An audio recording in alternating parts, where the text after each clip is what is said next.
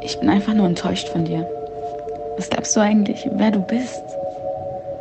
Ich, ich mein's ernst. Was geht in deinem Kopf vor?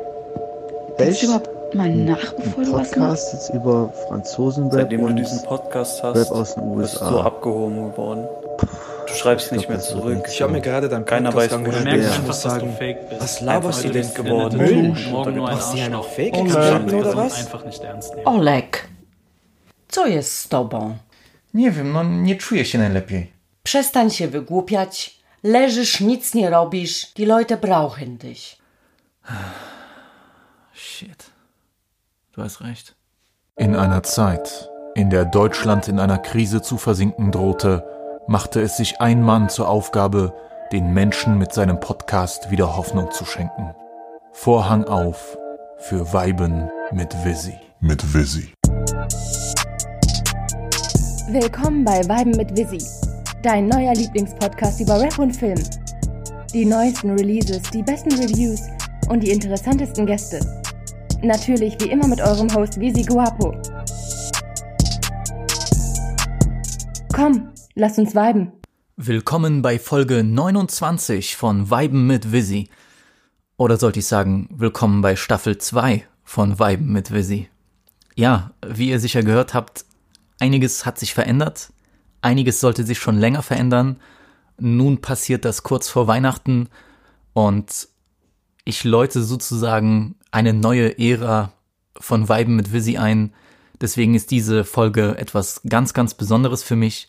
Äh, nicht nur äh, aufgrund des wunderbaren Gastes, den ich heute dabei habe, aber ähm, weil ich auch die letzten Wochen viel nachgedacht habe über die Richtung, in die das Ganze weitergehen soll. Äh, darüber nachgedacht, wie viel mir dieser Podcast eigentlich bedeutet. Das ist mein Herzensprojekt, das ist mein Baby und ja, das zu leugnen wäre schlichtweg gelogen oder falsch und ähm, wie viel Freude es mir auch bereitet, mich äh, Woche für Woche hinzusetzen, Sachen durchzuhören, mir Gedanken aufzuschreiben oder einfach nur ins Mikrofon zu sprechen, das äh, ja erfüllt mich auf eine ganz andere Art und Weise und ähm, ich möchte auch im neuen Jahr weiterhin euer Lieblingspodcaster bleiben, möchte aber an dieser Stelle ein ganz großes Danke sagen. Danke an jeden, der mich bis hierhin unterstützt hat. Danke an jeden, der diesen Weg mitgegangen ist. Ich kann mich noch erinnern, als das so ein kleiner Joke auf Twitter war, dass, äh, ja, weil wir immer von Rap-Experten sprechen, die komische Meinungen ins Internet reinpusten, aber ähm, ja, nun bin ich selbst so ein selbsternannter Rap-Experte, der seine Meinung äh, im Internet droppt, aber Leute, wir sind jetzt fast bei 30 Folgen.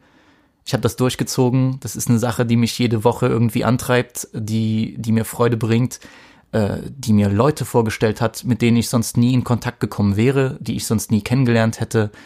Äh, Wirklich wunderbare Menschen, die, egal in welcher Form, egal in welcher Art sie präsent oder nicht präsent in meinem Leben sind, die mir ganz viel Liebe geschenkt haben, die mir Selbstbewusstsein geben, die mir Freude am Arbeiten geben.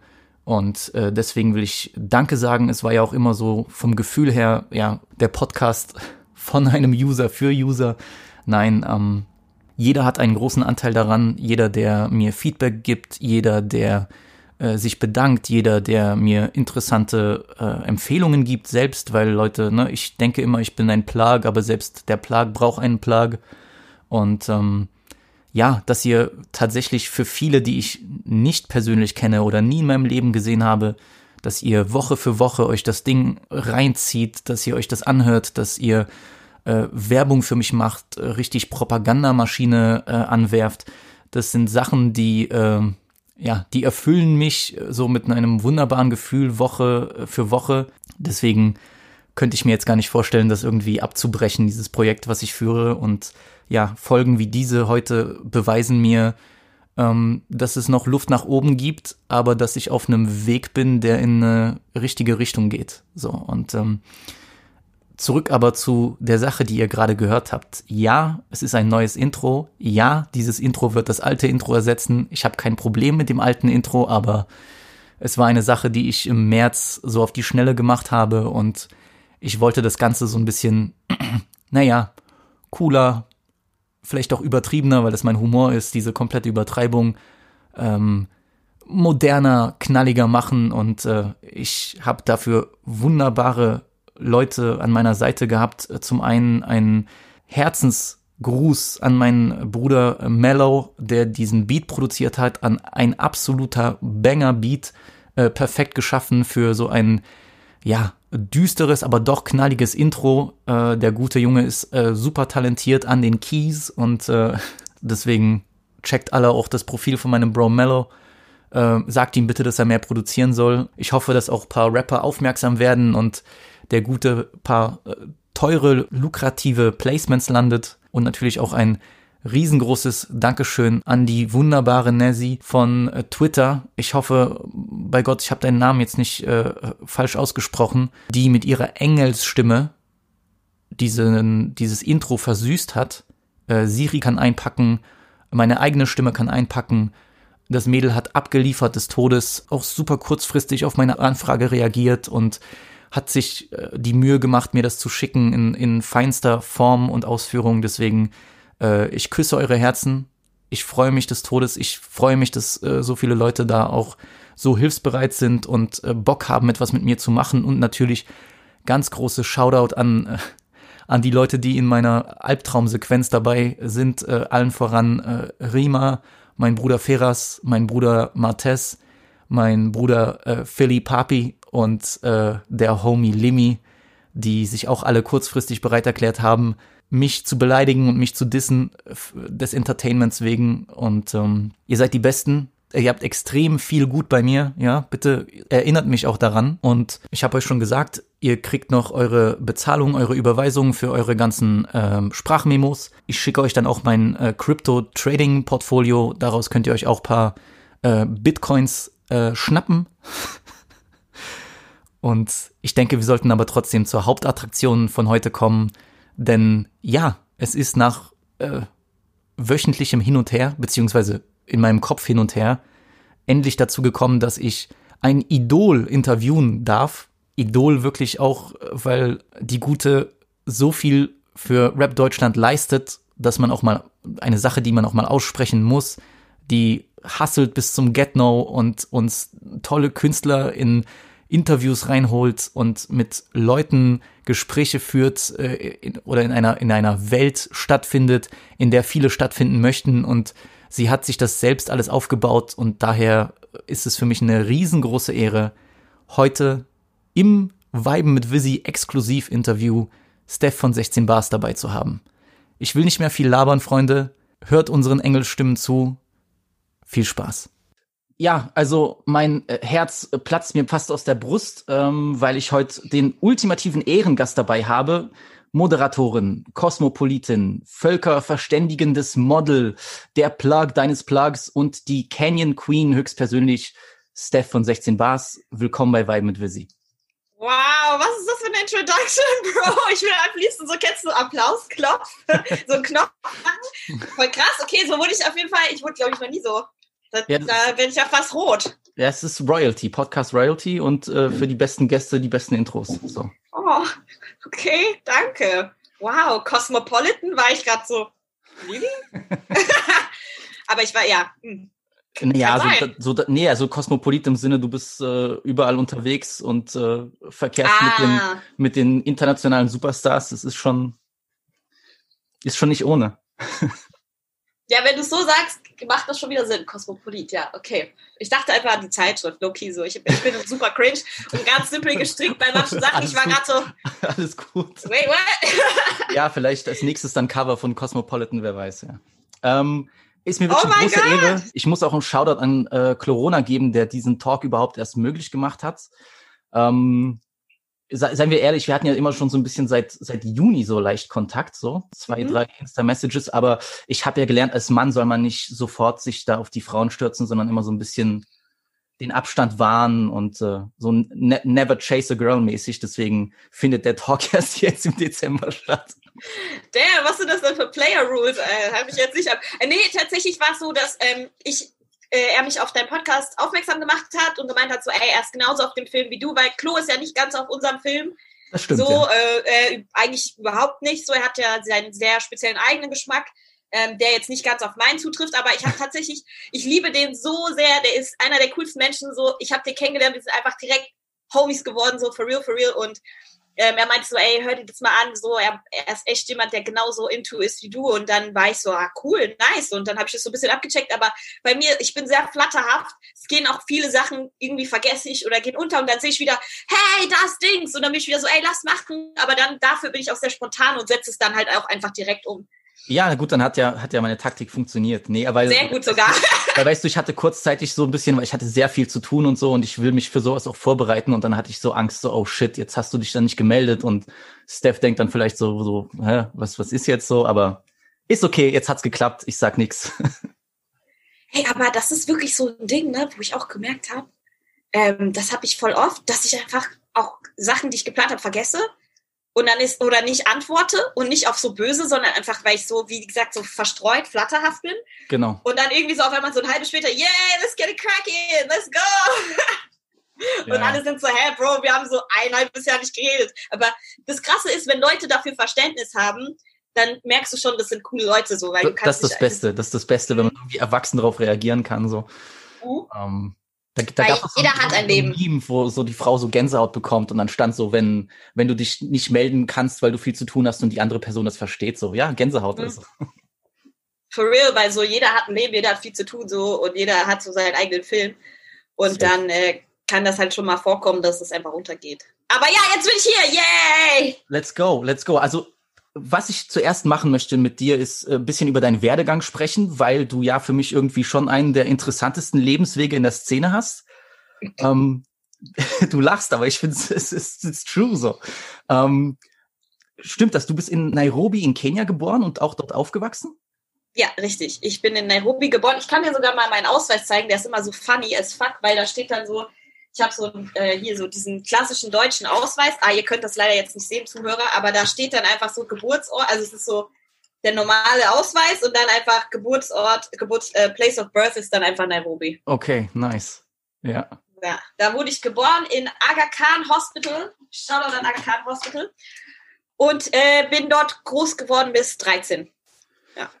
Wie, also wie war denn, wie war deine Kindheit in Kenia? Weil das ist, äh, oder, oder wie ist das Leben in Nairobi? Weil das ist für jemanden, ja, sagen wir wie, wie mich, ich, ich habe nur rudimentäre Ahnung, ja. Äh, ich weiß, dass ihr Shuttle-Taxis Matatus nennt und äh, ihr habt, Ja, safe, Nat- ihr habt einen Nationalpark und äh, ich weiß, ich weiß von äh, Kenyatta so, aber sonst ist mein Wissen über Kenia so ein bisschen beschränkt. Deswegen finde ich es interessant. Also wie, wie war das für ein Aufwachsen in Kenia? Low-key, ich finde schon krass, dass du diese Sachen weißt, weil viele Leute, ich glaube, wenn die, wenn die hören Nairobi oder Kenia oder Afrika, die stellen sich irgendwie immer vor, dass man in so einer Schlammhütte irgendwie chillt. Okay. Aber nein, es ist halt schon eine, ja, wirklich jetzt so, irgendwie, die Sachen, die ich schon gehört habe in meinem Leben, wenn ich gesagt habe, ich bin in Nairobi groß geworden, ist einfach so dumbest shit ever, so wirklich, Mhm. so wirklich stupid. Ähm, aber es ist nicht schlimm, weil, wenn, wenn man es nicht weiß, so, und nur Sachen gezeigt bekommt, so aus der Masai Mara, stellt man sich vor, dass alle irgendwie so da chillen. Aber tatsächlich ist es so, dass, äh, ist eine Großstadt, eine richtig krasse Großstadt. Äh, bisschen fucked up. Also lange Zeit, als ich da groß geworden bin, hat man es äh, liebevoll Nairobi genannt. okay. Äh, weil jeder wurde immer ausgeraubt. Also ich glaube, bei uns wurde auch schon so oft eingebrochen zu Hause. Und, Damn. oder du wirst überfallen und sowas. Aber nicht auf so, also nicht so auf so, sondern wirklich so, hey, gib einfach alles her. Und dann ist so, du gibst einfach alles her und dann das war's. So. Mhm. Also nicht irgendwie so mit, also wirklich einfach, weil die Leute nichts hatten oder nichts Ja. haben. So. Ist nicht auf, du, du kannst dich noch nicht mal so Ey, schlecht ich, ich, ich hätte so, vielleicht ein nimm- Trauma so, also wenn jemand bei mir ins, so nach Hause kommt, I don't know. Nee, aber dafür musst du dir vorstellen, ist es halt so, du hast viele gated Communities. Ja, ja. Also so, wo äh, hier normale Menschen haben so Gartenzaun und machen schon Filme und in Kenia ist so, du hast eine riesige Mauer um dein Grundstück, riesige Mauer. Auf der Mauer hast du dann so Zacken und dann nochmal so Stacheldraht drumherum und du hast ein Gate und an dem Gate ist ein Security Guard, so 24 Stunden und der hat so, der hat so einen Knopf, so einen Emergency-Knopf und du hast in deinem Haus noch Emergency-Knöpfe und in deinem Haus, was eigentlich auch krass ist, äh, weil wenn du zwei Etagen hast, oder die meisten Leute, wenn man zwei Etagen hat oder der Weg zum, zu den Schlafzimmern ist immer noch mal ein Metall, äh, Metall, äh, äh, äh, Tür. Okay. So richtig so wie in einem Gefängnis. Und jede Nacht, bevor du schlafen gehst, schließt du das ab. Krass. Das heißt, selbst wenn Okay. jemand in dein Haus einbricht, die können nicht äh, zu dir kommen in dein Schlafzimmer oder zu deinen Kindern oder whatever, weil du diesen riesigen Gate hast. Mhm. Und das machst du halt jeden Abend, so weißt du. Und dann, wenn eingebrochen wird, ist halt so, okay, fuck, ne, das ist scheiße, aber du, du hast halt immer noch diesen Schutz und alle Fenster sind vergittert. Okay. Also es ist irgendwie wie so, ein- so ein Mini-Knast. Aber, aber es war, äh, keine, ich hatte keine, keine schlechte Kindheit. Ich habe viele Sachen erlebt, viele verrückte Sachen auf jeden Fall, die man halt nur da erleben kann. Äh, Du warst aber auf einer deutschen Schule dort, ne? Richtig, ich war sogar deutscher Kindergarten. Okay, okay. Ich glaube irgendwie Michael Ähm, dadurch- oder so. Ja, Michael Jimmick Schule. Ey, Shoutout an die, Shoutout an die Michael Jimmick Schule. For real, for real. So, Shoutout an die. Ähm, weil, das ist auch krass, dass du das weißt, wirklich äh, krass. Es ist, es ist so, du musst dir vorstellen, in Nairobi, äh, ich weiß nicht, was für ein Deal die gemacht haben, aber da ist äh, das zweitgrößte UN-Hauptquartier. Und Mhm. deswegen haben die, äh, also wirklich das zweit, also von, von der Fläche her, glaube ich, sogar das größte, weil es sehr ein riesiges Gelände ist so. Und dann dadurch haben die halt übertrieben viele Botschaften dort. Das ist eine sehr Und es- internationale Stadt, habe ich gelesen. Ja. Ja, genau. Und diese Botschaft, wegen den Botschaften, die ganzen Familien, die da hinziehen und dort sind, äh, jeder hat das Recht auf Schule und Education. Okay. Ähm, diese Michael Jimmick-Leute, die haben halt diese Schule gegründet, vor, keine Ahnung, 400 Jahren oder so, I don't know. Aber äh, die haben das halt gemacht und da gab es auch eine italienische Schule, da gab es eine schwedische Schule. Also das sind halt so kleinere Schulen, die dann, wo die Lehrer dann aber auch äh, Deutsch, deutsche Lehrer sind, so größtenteils. Also das heißt so, keine Ahnung, Herr Schmidt von Sportunterricht, den du aus Heidelberg kennst, ist dann so, ja, I wanna do something crazy in my life und geht dann einfach dahin und unterrichtet dann da. Und äh, äh, da, das haben dann viele, das viele, die, es ist wie so, wie so Deutschland in der Savanne. Okay, so kleine Enklave mäßig. Ja, so, so, so kleine, eine kleine feste Community, wo es dann auch viel kulturelle Sachen noch aus Deutschland gibt. So Ja. ein Oktoberfest gab es an der Schule oder äh, St. Martinstag, aber dann halt halt einfach irgendwo in Afrika. Das ist, das so, so bin ich groß geworden, ne? Aber bist du dann trotzdem irgendwie in Touch gekommen, so mit dem Regular Canyon People, oder? Ja, auf jeden Doch. Fall, zu 100 Prozent, weil meine Mutter ist äh, Kenianerin und Queen. äh, meine ganzen, ja, safe, sie ist wirklich Queen. Queen. Und, und meine ganzen Cousinen, Cousins und, und natürlich die Leute um dich herum, so weißt du, du gehst zwar da zur Schule, aber jeder, der halt in der Schule arbeitet, kommt halt aus Kenia. Du kannst dann normal auch Swahili lernen. So, du kannst, äh, du, deine, der restliche Umgebung ist ja immer noch, sind Canyons, so. Sprichst du Und, Swahili? Äh, ja, aber nicht mehr so gut. Okay. Ähm, also dadurch, dass ich ja allein in Berlin lebe, äh, wenn ich halt bei meiner Mom bin für ein, zwei Wochen, ist so, kommt sie da hoch, aber sie redet auch eher Kikuyu, was halt nochmal eine spezielle Stammesprache ist. Und dann kann ich das auch wieder. Also wenn ich in Kenia war für ein, zwei Wochen oder so, sp- spreche ich das fließend, weil es eine sehr einfache Sprache zu lernen, weil sie äh, von, also sie ist äh, keine natürliche Sprache. Die ist äh, von den Kolonialleuten äh, erfunden Okay. worden für, Mhm. für Uganda, Ruanda, Tansania und also Ostafrika generell. Genau. So haben die haben diese Sprache erfunden, damit alle sich untereinander verständigen können. So und deswegen ist sie sehr simpel und einfach zu lernen. So for real eigentlich. Swahili kannst du sehr schnell lernen, wirklich wirklich. Und da sind auch viele deutsche Wörter drin. Zum Beispiel in Swahili heißt äh, Schule heißt Schule, aber auch genauso geschrieben. Okay. Also halt anders betont, also Nice. anders betont, aber halt wirklich SCH. Ja, ich, ich, bin ja so, ich bin ja Sprachen-Fan, so deswegen, ich finde das todesinteressant. Also. Du kannst ja auch zwei Sprachen, ne? Hast du ja gesagt. Ja, also ich bin, ich bin, ich bin deutsch-polnisch aufgewachsen. Also meine Mama kommt aus Polen, mein Papst ist Deutscher und äh, irgendwie, ich glaube, wenn du zweisprachig aufwächst, dann in, in deinem Gehirn kannst du dann leichter switchen. Und dann, ja, war ich ein Jahr in Frankreich, ein Jahr in den USA. Italienisch kann ich auch ganz gut. Also Hä, wieso kannst du Italienisch ganz gut? ich habe jemanden kennengelernt und der hat es mir ganz gut beigebracht, um es jetzt ganz kurz zu formulieren. So Ah, okay, cool. Schau an ihn. an Sie. Ja, ähm, jedenfalls. Okay, ach so, ah, okay, so ein auf diese Ex- Ex-Freundinnen Vibes, okay, ja, ja. Wir halten es mal low-key so. Hey, aber good for you. Ja, Schön, dann nee, kannst du Italienisch. Auf jeden Fall. Nein, und ähm, aber war das dann, wenn du, du bist ja dann mit 13 nach Deutschland, war es trotzdem eine Art Kulturschock für dich?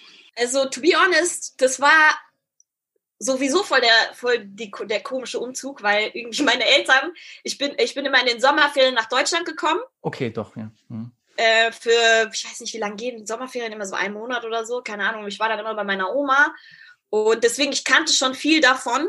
So, ich kannte, ich wusste, wie es ist, in Deutschland zu sein über längere Zeit. Also das auf jeden Fall. Aber ich sag dir ehrlich, dadurch, dass ich halt immer im Sommer da war, was dann so, als ich da, also wirklich hier gelebt habe, oh mein Gott, die ersten drei Jahre pure Depression, so Oh echt jetzt. Oh, das war so hart, weil ich musste mich erstmal daran gewöhnen. Ähm, ich hatte vorher, war ich in einer Schulklasse mit so 15 bis 20 Leute und das war die ganze Klasse. Ja, So. Und dann komme ich nach Deutschland, ist so 30 Leute und das ist nur Klasse E. genau. Und das heißt, es gibt noch A, B, C, D und E und ja, all y'all motherfuckers, so, ihr seid, ihr seid 30 Leute und Dings und dann, äh, das war schon komisch, so für, zum Lernen war es sehr schwierig. Für mich hatte ich am Anfang große Probleme in der Schule, Okay. auf jeden Fall. Mm, Und dann plus meine Mutter äh, konnte halt kein Deutsch, so, und deswegen war auch schwierig, sie konnte mir auch nicht wirklich helfen. Mm, Und mein Dad und mein älterer Bruder waren noch in Kenia. Ach so, So, okay. Und äh, da war ich nur mit meiner Mom hier, mit meiner Oma. Meine deutsche Oma ist sehr krank geworden und dann waren wir halt so hier und haben so mit ihr gechillt. Shoutout auch an meine Oma. Sie ist leider verstorben Bless. letztes Jahr, ja. Äh, Shoutout an sie. Sie ist the original City Girl. Habe ich immer gesagt. Sie, sie ist original City Girl. She don't give no fucks. Shoutout an meine Oma, wirklich, for real. Aber ähm, dann halt das andere, wirklich Winter. Also so dieses Hm. drei Stunden Licht auf einmal, wenn dein Leben lang Sonne war, den ganzen Tag. That shit was hard. Das war so schlimm. Oh mein Gott. Das war wirklich, wirklich schlimm so. Das war, also das war so das Schlimmste, weil ich kannte halt auch dieses Ding, diese Winterdepression haut dann anders. Haut einen dann anders um und man ist auch noch Teenager und Safe. und dann war, waren ich und noch zwei andere, Aaron und Samantha, waren die einzigen, Shoutout auch an die beiden, äh, die so dunkelhäutig waren in der Schule mit so 1200, 1500 Menschen, was halt auch super unangenehm war, so, also so diese ganzen racist Vibes und Shit, was da los war, war halt echt ungeil. Ich musste mich an sehr viel gewöhnen. Und vorher war, war halt so, jeder um mich herum ist entweder black oder mixed so nicht so viele Weiße, so ein bisschen in der Schule, Ja. aber auf einmal bin ich in einer Welt, wo, wo alle weiß sind und ich bin, und äh, es ist so, die Schule ist einfach komplett weiß und sind nur so drei Leute und wir waren auch alle in der gleichen Stufe. Stufe heißt es dann, ne? Stufe Ja, genau. und, und es war einfach Katastrophe, so for real, so, die, das, das war echt hart. Aber I made it, fuck it. Alles ist King, ja, beste. Ich meine, made it, made it, so for real. Also, Ja, ja. Und dann, guck mal eigentlich, wie eklig meine Eltern sind, ne? Aber trotzdem, Shoutout auch an die. Ähm, äh, die waren so, die waren so, ja, du gehst für die Sommerferien, war ich in Sommerferien, dachte ich so, okay, ich gehe zurück nach Kenia mit 13 und dann waren die so, ach so, ja, nee, du gehst nicht mehr zurück. Und ich war so. For real? Die haben so einen auch spontan entschieden, okay, wir bleiben erstmal da. Und ich war so, ist das euer Ernst? wann warst du das letzte Ernst? Mal in Kenia? Ah, das ist jetzt schon viele Jahre her, weil äh, da gab es einen Terroristenanschlag in Westgate. Hm. Und das ist so eine Mall. Ich weiß nicht, ob die Leute sich daran erinnern, aber es war eine große Sache, so CNN, zwar überall. Äh, diese verdammten Al-Shabaab-Dudes aus, äh, ich glaube, Sudan, ist aus Somalia oder so. Also da gibt es ja sehr viele terroristischen Anschläge. Also ab 9-11 war da echt, also wirklich Katastrophe, so viele Anschläge und sowas. Und dann äh, gab es diesen Anschlag auf Westgate und ich war da früher viel. Also immer wenn ich in Kenia war, weil ich war echt paar Mal im Jahr dann in Kenia, meine Familie besuchen und ich war halt super oft in dieser Mall und dann äh, paar Wochen später war ich dann wieder in Deutschland und dann auf einmal war dieser äh, Anschlag da und da sind super viele Leute gestorben, die ich kenne, verletzt worden, dies, das. Oh, und dann shit. war ich einfach nur so, dann irgendwie ist es so, keine Ahnung, es hört sich dumm an, aber mein Herz war so ein bisschen gebrochen Mhm. und äh, seitdem war ich dann nicht mehr da. Weil egal wie unsicher, egal wie unsicher dieser Spot, also egal wie unsicher Kenia ist, so, so wirklich unsicher Kenia war, es war nie so, dass ich mich unsicher gefühlt habe, weil ich da groß geworden bin und immer wusste so, okay, wie mache ich die Moves, so wie, how, do I move in the city, so weißt du. Und jetzt auf einmal gab es halt keine Regeln mehr. Also war auf einmal so, okay, this is the last draw. Seitdem habe ich gesagt, so, nee, ich gehe Ähm, da nicht hin. Ich, ich, es ist so, ich kann, ich kann nicht. Ich kann einfach nicht. Nicht, weil ich Angst habe, sondern einfach, weil ich war so, nee, Ja. nee. Sorry, sorry, y'all. I'm out. Krass. Und meine Oma, meine Oma und so kann ich ja hierher, also bringen wir hierher und dann besucht sie uns hier und so. Und ich werde auf jeden Fall wieder hingehen, irgendwann. Äh, Habe ich schon mit meinem älteren Bruder drüber geredet. Er war mit in der Zwischenzeit oft da. Meine Mutter war in der Zwischenzeit oft da. Also für die war das nicht so, so ein Schock, aber für mich war das so, da war echt der Punkt, wo ich gesagt habe, so, Amco, Damn. kann, ich kann irgendwie nicht, weil es ist so, das war der einzige Ort, wo ich gedacht habe, so, okay, das ist safe, so, das ist wirklich wie so ein Fort Knox, ne, weil du musst da reinfahren, dein Auto wird gecheckt nach Bomben, du bist so mit äh, Dings hier, ähm, wie heißt es? Äh, so gecheckt, jeder Eingang bist du gecheckt nach Ja, ja. irgendwelchen Waffen und whatever, also es war wirklich so Fort Knox und die haben es einfach geschafft, die, das komplett abzufacken dort und dann war ich so, okay, wenn das nicht mal mehr safe ist, dann Hm. wo soll ich denn da chillen?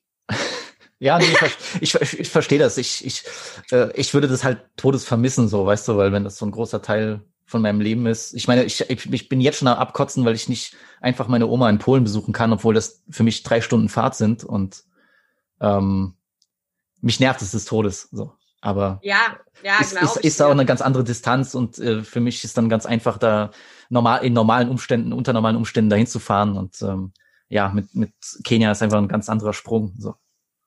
Ja, auf jeden Fall. Und es ist ja nicht so, also wenn du deine Oma besuchst, kann ja nicht sein, dass du mit ihr irgendwo in Rewe einkaufen gehst und auf einmal das gesprengt wird. Ach, fuck. Ist ein bisschen anderer Vibe. Nee, ich weiß schon, ja, ja. es ist ganz You feel me? Es Ja. ist, ist, ist auf jeden Fall eine ganz andere Geschichte. Aber ey, wie gesagt, Shoutout immer noch. Ich werde das safe hingehen. Ich vermisse es so sehr, wirklich. Ich vermisse es. Mein Herz blutet danach. Deswegen, äh, mein älterer Bruder und ich wollen bald wieder hingehen. So, wenn diese Covid-Kacke vorbei ist und ich mir ein bisschen Zeit nehmen kann, werde ich auf jeden Fall runterfliegen mit ihm und einfach so die alten Zeiten wieder aufblühen lassen, weil es ist krass, weil ich komme dort an, ich, ich komme aus dem Flieger und ich atme ein und es ist so am Home.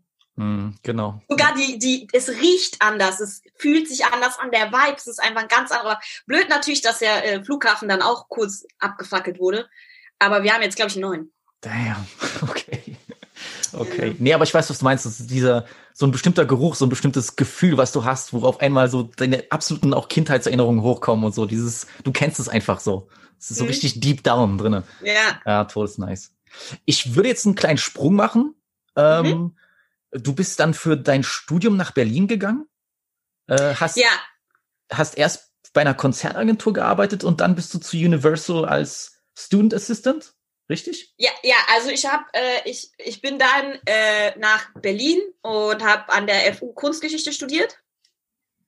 Nice. Why? Aber damals war ein bisschen so, hm, was mache ich mit meinem Leben? Ich mag Kunst, ich mag Geschichte. Ich wusste, eine Sache wusste ich zu 100 Prozent, dass ich nicht mehr da in der Area sein wollte, wo ich war, weil ich weiß noch, ich war mit 16 in Berlin. Äh, Shoutout auch an Dr. Crichot, der hat uns da mitgenommen. Das war mein, äh, ich glaube, Sozialkundelehrer oder so. Okay. Äh, ich hoffe, er lebt noch. Ähm, und der war so, ja, komm, wir gehen nach Berlin und so. Und dann war ich das erste Mal in Berlin und ich war so, oh wow, krass, es ist hier so hart egal, welche Hautfarbe ich habe. Es ist halt wirklich einfach egal. Ja. So, und es ist so international damals schon, weil ich lebe jetzt schon fast zehn Jahre in Berlin. Und Ach, dann war ich halt, okay. ja, also fast. Pi mal- Also wann bin ich, ich glaube so 19, 18, 19 so war ich dann, war ich dann wirklich hier. Und ich dachte mir so, okay, hier muss ich hin. So, und dann äh, war ich an der FU und habe halt Kunstgeschichte studiert, weil äh, ich habe auch viel gemalt früher und ich habe mich halt irgendwie nie getraut, mich an der UTK zu bewerben, also für richtig bildende Kunst, weil die auch, die machen auch voll die Filme da, Alter, die machen so richtig einen super exclusive und irgendwelche krassen Tests und keine Ahnung.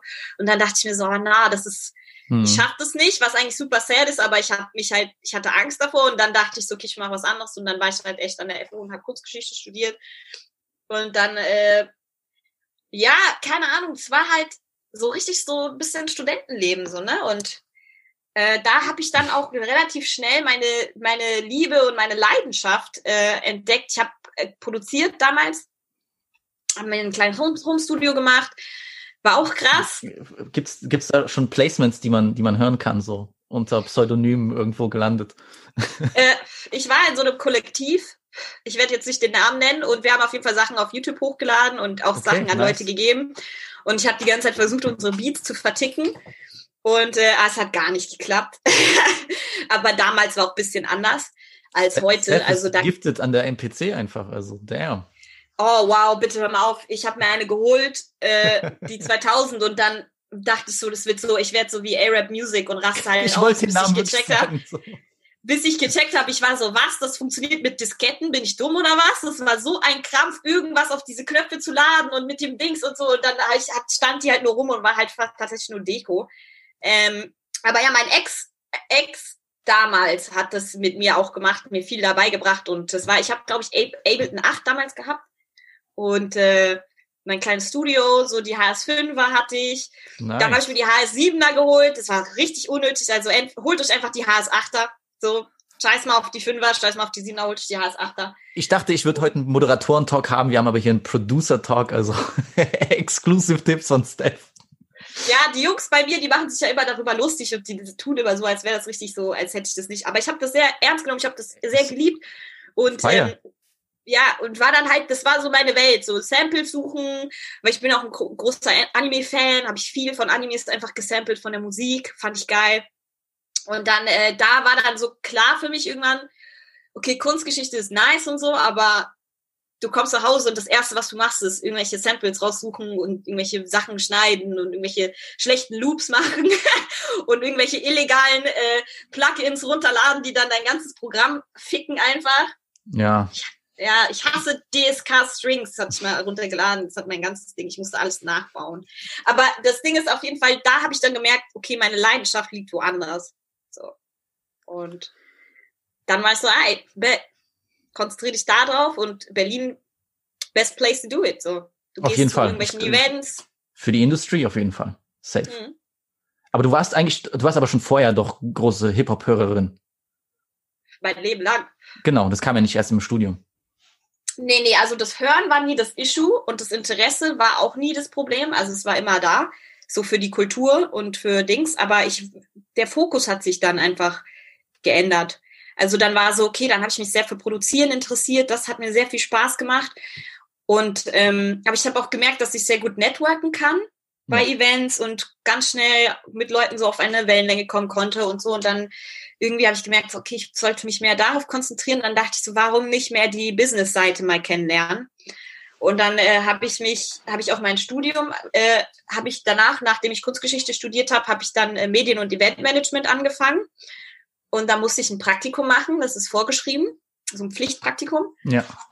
Und wollte eigentlich zu MLK, also ähm, Marek Lieberberg Konzerte, die sind ja die größten. Mhm. Und die waren aber in Frankfurt und dann habe ich geguckt, gibt's irgendwas in die Richtung in Berlin? Und dann war so, ah, Streetlife International. Die sind in Berlin und die machen nur Hip-Hop. Da habe ich mich beworben und die haben mich genommen. Nice. Ja. Und mhm. das, das war sozusagen dein Einstieg eigentlich. Das war mein Einstieg. Das war ein richtiger Step, ja. Äh, also glaubst du überhaupt, um in dieser Szene oder in dem Bereich, in dem du tätig bist, äh, Fuß zu fassen, also sind solche Erfahrungen das Ein und Alles oder? Weil Auf ich glaube, ich glaube, alles läuft ja über Connections gefühlt, ja. Safe, safe, safe, safe. Ähm, ich glaube zum Beispiel, hätte ich nicht diese Stelle bei, also dieses Praktikum da gemacht, hätte ich auch keinen Job bekommen bei Universal.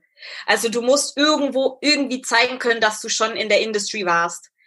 Und ähm, das kann bei Werbeagenturen sein, das kann Konzertagenturen sein, das kann, also es kann wirklich viel, es muss halt beim Radio, es muss halt irgendwas geben, wo du vorher sagen kannst, guck mal, ich war schon hier. Und das ist schon so ein Mini-Co-Sign. So, dass du das schon geschafft hast. Safe.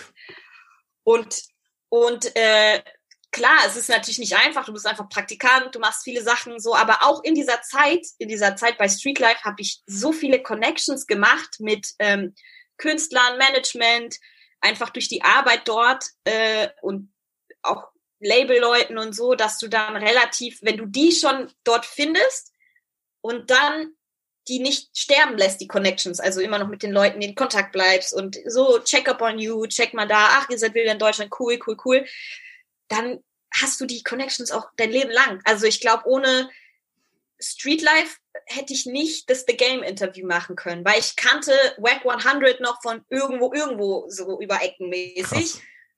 Und so habe ich das überhaupt erst bekommen, weil The Game kriegst du eigentlich nicht als Interviewgast. Never ever. Und vor allen Dingen nicht, nachdem er performt hat. Der wurde richtig geknechtet von, von Wack 100. Der hat ihn richtig gezwungen, das zu machen. Der war echt, das war, das war echt eine harte Nummer. Aber äh, ja, und dann kennst du, dann kennst du die Securities von Konzerten, ja. so, du kennst die noch, dann sind so, ah ja, Steph ist cool, komm hier, mach da, so, dann kennst du noch einen Tourmanager von da und da und der hat aber dann wieder einen anderen Künstler. Also so, das ist so wichtig, es ist so wichtig, ähm, to be easy to work with und zu zeigen, wie that you care, also wie wichtig es ist, dass alles gut läuft und dass du fleißig bist und hart arbeitest. Die Leute merken sich das einfach auch. Mhm. Guter Advice. Echt? Ja, ja, weil, und das andere ist, seid nett zu jedem. Du seid wirklich in diesen Venues, du kannst cool sein mit dem Barkeeper, so, du bist einfach nett zu dem, du bist einfach, äh, du hast einfach Manieren, du bist nett zu dem und dann ist so, ey, ja, sie ist cool, weil der ist Teil des Teams, er ist der Barkeeper da, aber er ist Teil von dem ganzen Team von der Venue oder die Sound, Sound Dudes oder die Securities, die sind so wichtig, diese Menschen sind so wichtig oder Busfahrer, wenn du einfach nett bist zu diesen Leuten, cool bist mit diesen Leuten, die merken sich das und die wissen so, okay, sie ist, sie ist cool so und die sind, die sind essentiell für diese Arbeit. So, das geht gar nicht anders. Ohne Securities geht kein, kein Event. Statement. Kein einziges. Ja, ist so.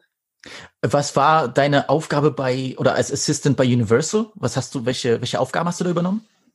Also, ich habe mich dann äh, beworben und die haben mich erst nicht genommen und haben sich aber meine Bewerbung gemerkt und haben mich dann für eine andere Stelle, ich hatte mich für eine Stelle beworben, die haben mich nicht genommen, und dann für eine andere Stelle haben die sich gemeldet, meinten so, hey, wir hatten dich noch im Kopf, bla bla. Und das ist so eine random Stelle, aber auch witzig. Ähm, das war im Prinzip Release-Vorbereitung. Release-Vorbereitung. Also das heißt, du kriegst die Masters als erstes, du musst Cover hochladen in irgendwelche internen Programme, du musst äh, Titel anlegen, Sachen schneiden, du musst und das Krasse an der Stelle war, dass ich halt du denkst ja, okay, cool, so ich werde Hip-Hop und bla. Alles. Nein, Mann, du hast alles. Du hast Klassik, du hast äh, Hörbücher Schlager. für Kinder, Schlager, so und dann ist so ein Highlight ist dann halt mal so ein Rihanna-Release oder ein Kanye-Release Okay. oder so, so, weißt du, das sind so die kleinen Ja, ja. Highlights, aber oder so, ja, Schlager, Country, Metal. Ich musste halt alles, also und viel Klassik auch einfach alles hören und dafür vorbereiten, weil bei Klassik ist auch ein bisschen kompliziert, weil du hast dann eine Million Informationen über ein Stück. Ja. Du musst halt alles anlegen, musst die Künstler eintragen und so. Also wirklich, das, dann, dann, ich weiß noch, Kanye hat da auch mal so ein so ein Klassikwerk angebracht, wo er so dieses Put You to Bed von, äh, wie heißt der? Dieses I'm gonna put you to bed. Ah, wie heißt der? Ah, ich habe vergessen. Oh, oh, oh, oh. Jay Holiday. Der hat Jay Holiday Put You to Bed genommen und irgendwie daraus so ein Klassikwerk gemacht. Und auf einmal legst du da so ein Klassikwerk für den Kanye an und denkst hey, was, was mache ich eigentlich hier gerade? Und dann war so, okay, gut. Aber dadurch habe ich dann noch mal noch mehr Gefühl für ähm, dafür bekommen, für andere Musik. Nicht, dass ich nicht andere Genres Mhm. höre, aber zu verstehen, wie das Business überall läuft. Todesinteressant. Todesnice. Echt. So, verstehst du, was ich meine? Ja, Das ja, heißt, absolut, okay, absolut. So, so Sachen, wo du denkst, okay, aber ey, Schlager zieht noch richtig krass in Deutschland. Wie wichtig das war, wenn irgendwie so ein Andreas Caballé-Release auf einmal war. Waren alle so auf, okay, das muss perfekt laufen. Und ich denke mir so, who that? So, who, I don't care. Oder, oder ein Helene Fischer Release. Oh mein Gott, so super confidential, super, super, super confidential und mach und Dings. Also so, du kriegst ein anderes Gefühl für, du kriegst ein anderes Gefühl und ein Verständnis fürs Business und ähm, Als Ich Hörer siehst du ja nur das Endprodukt, nicht was da alles reingeht, ja? dass es überhaupt in die Wege geleitet wird. So. Ja, du siehst nur das Endprodukt und du verstehst nicht, wie viel dahinter hängt. Also so von, von, von Politik auch. So, ne? Und ähm, aber ich habe halt in der Zeit, in der ich dann da war, das waren, glaube ich, zweieinhalb Jahre, war ich bei Universal und ich habe dann einfach gemerkt, so, bruh, das ist nichts für mich. Okay. Okay. Das äh, in einem Major-Label ist Hat nicht meine der, Welt. hat der Otto Normalhörer ein falsches Bild von einem Major-Label? Weil du weißt so ein bisschen so, ja, irgendwelche glattgeleckten Executives, die keine Ahnung von Musik haben und so. So, so manchmal wird das Bild so verkauft, weißt du? Ich glaube, es ist eher, also alle, mit denen ich gearbeitet habe oder also die in meinem Bereich waren, waren alle sehr musikaffin, natürlich ihr eigenes Genre dann entsprechend. Klar. Ähm, auch viel veraltet, safe. Also Mhm. so, ich werde nie vergessen, es kam mal eine rein, so, ja, wir haben hier das Mastering für Drake und ich war so, Nein. ich war so, Drake? Das war Drake. So. Einfach out of touch, weißt du? Und aber so, was erwartest du denn von so einer. Ja, so, kennst, aber was erwartest du denn von Leuten, die halt wirklich so jahrelang da drin sind, für die ist das auch irgendwie Ja. abarbeiten? Aber eine Sache, die ich krass fand, alle, die dort gearbeitet haben, lieben Musik. Egal, was es ihr, ihr Genre ist oder was ihr Interesse ist oder Elektro, so natürlich viele Dings. Aber alle lieben Musik. So, Okay. safe. Safe. Okay. Oder wollten oder machen nebenbei selber immer noch Musik ähm, und sind auf jeden Fall da sehr into. Aber schon in vielen Sachen fand ich auch, hat man gemerkt, weil es so eine riesige Maschine ist, sind Sachen nicht schnell umsetzbar. Also so, die machen Pläne für keine Ahnung wann, die eigentlich zeitlich dann bis dahin schon wieder nicht relevant sind, gefühlt. Ja. So, weil du hast halt, du hast halt Universal Music Berlin, aber du hast halt überall auf der Welt auch noch Universal Music. Ich weiß noch, wir haben mal was hochgeladen und das hatte dann mit Japan zu tun, die auch ein großes Universal äh, äh, Dings haben. Dann war es komplett andere. Also da war ich komplett misshandelt, so, weil ich nicht verstanden habe, die legen wieder ganz anders ihre Produkte an und verkaufen die auch wieder ganz anders. Das heißt, du musst aber, es ist ja immer noch alles zusammen Universal Music, ja. aber dann nochmal so runtergebrochen. Und deswegen, es war halt echt krass. Ich, ich glaube, diese Erfahrung, ich sag das auch allen Leuten, die mir schreiben, so, ey, wie, wie schaffe ich das, wie mache ich das, wie komme ich da rein, wie kriege ich, sag ich auch allen, ey, guckt euch alle Seiten an. Guckt euch alle Seiten an, wirklich, wirklich. Es ist, es kann ja sein, dass es jemandem extrem gefällt. So, kann ja sein, dass du genau das magst oder dass du genau diesen Lifestyle magst, weil dann, das ist halt so, das ist halt eher so wirklich 9 to 5 dann. Ne? Klar. So vom Gefühl her. Das ist wirklich einfach wirklich ein Job. Es hat ein Job, der mit Musik zu tun hat, aber es ist immer noch mehr einfach ein Job. So, ne? Es ist nicht so wie bei einer Konzertagentur, wo du das lebst. Du bist die ganze Zeit unterwegs, du musst dahin, du musst dem und dem seinen Koffer irgendwo hinbringen und irgendwelche Kuriere schicken und es ist nicht so ein aktives, weil bei der Konzertagentur ist halt wirklich nicht 40 Stunden, so das ist so dein Leben, so weißt du, du musst die ganze Zeit ready sein und bei Universal war es halt für mich als Student sehr angenehm, weil ich halt mir gute Uhrzeiten hatte und trotzdem noch mein Studium machen konnte und ähm, nicht so dieses, es war dann wirklich so, okay, Handy, ich bin raus, dann bin ich raus. So. Ne? Safe, ja. Ja. Und dann bist Company. du. Ja, dann bist du zu 16 Bars gekommen. Du hast ja, du hast ja das, sagen wir schon, ja, doch berühmte Lil Yachty Interview. Da warst du aber Lol. noch, da warst du aber noch nicht Teil von 16 Bars, oder? Offiziell. Nee, das hat auch gedauert, bis ich Teil von 16 Bars wurde, um ehrlich zu sein. Es hat sehr lange gedauert. Ähm, boah, wie hatten das angefangen? Äh, ich glaube noch, als ich bei Streetlife war, meinte ein Dude zu mir, die suchen neue Moderatorinnen. Steph, du hast voll viel Knowledge, mach mal. Und ich war so, fuck of here. So, nein, Mann, Deutschrap ist überhaupt nicht mein Film. Ich interessiere mich dafür halt gar nicht. So, und ich höre das auch nicht. Und Streetlife macht ja Ami-Künstler, fast keine Deutsche. Gut, die haben dann auch Luciano gemacht so und auch ein paar türkische, glaube ich, ab und zu mal zwischendrin. Aber ähm, ich war so, nee, safe nicht. Mit Deutschrap kann ich eigentlich gar nichts wirklich anfangen. Okay. Ähm, und deswegen konnte ich mir das auch nicht vorstellen. Meinte so, nee, nee, ich bewerbe mich da nicht und so, das ist Quatsch. Und in, nur als internationaler Interviewer war zu dem Zeitpunkt so voll nicht realistisch. Und dann durch einen Zufall und durch eine sehr gute Freundin von mir und meine Mentorin, äh, Jenny, war es dann echt so, die hat gesagt so, ey, guck mal, der ist hier so, macht ein Video vorher, wo du denen zeigst, wie gut dein Englisch ist. Die brauchen jemanden, der den interviewt. Äh, und weil er, er, wollte, er sollte nicht in die Hotbox, weil er kifft ja nicht. Oder er war sehr straight edge damals noch. Okay, ich weiß nicht, ja. was er jetzt macht, aber damals war er halt komplett straight edge. Kein Alkohol, kein Weed, kein gar nichts. Das heißt, er konnte nicht in die Hotbox und ich glaube, Marvin war auch nicht da. Und dann habe ich einfach so ein Video mit meinem Homie Aber gedreht, wo ich halt ihn interviewt habe, denen das geschickt habe. Und dann ging das relativ schnell. Und die waren so, ja, okay, äh, komm vorbei und wir arbeiten zusammen an der Vorbereitung. Ich bin da hingekommen, ich hatte, ich wusste eh alles über Lil Yachty. Damals war Minnesota gerade rausgekommen und ich war ja, hype as fuck mit Burberry Perry. Damals hieß er noch Burberry Perry. Der musste leider seinen Namen ändern wegen Burberry. Die haben einen Fitner gemacht mit ihm. Und ähm, dann The Good Perry Beats jetzt, ne?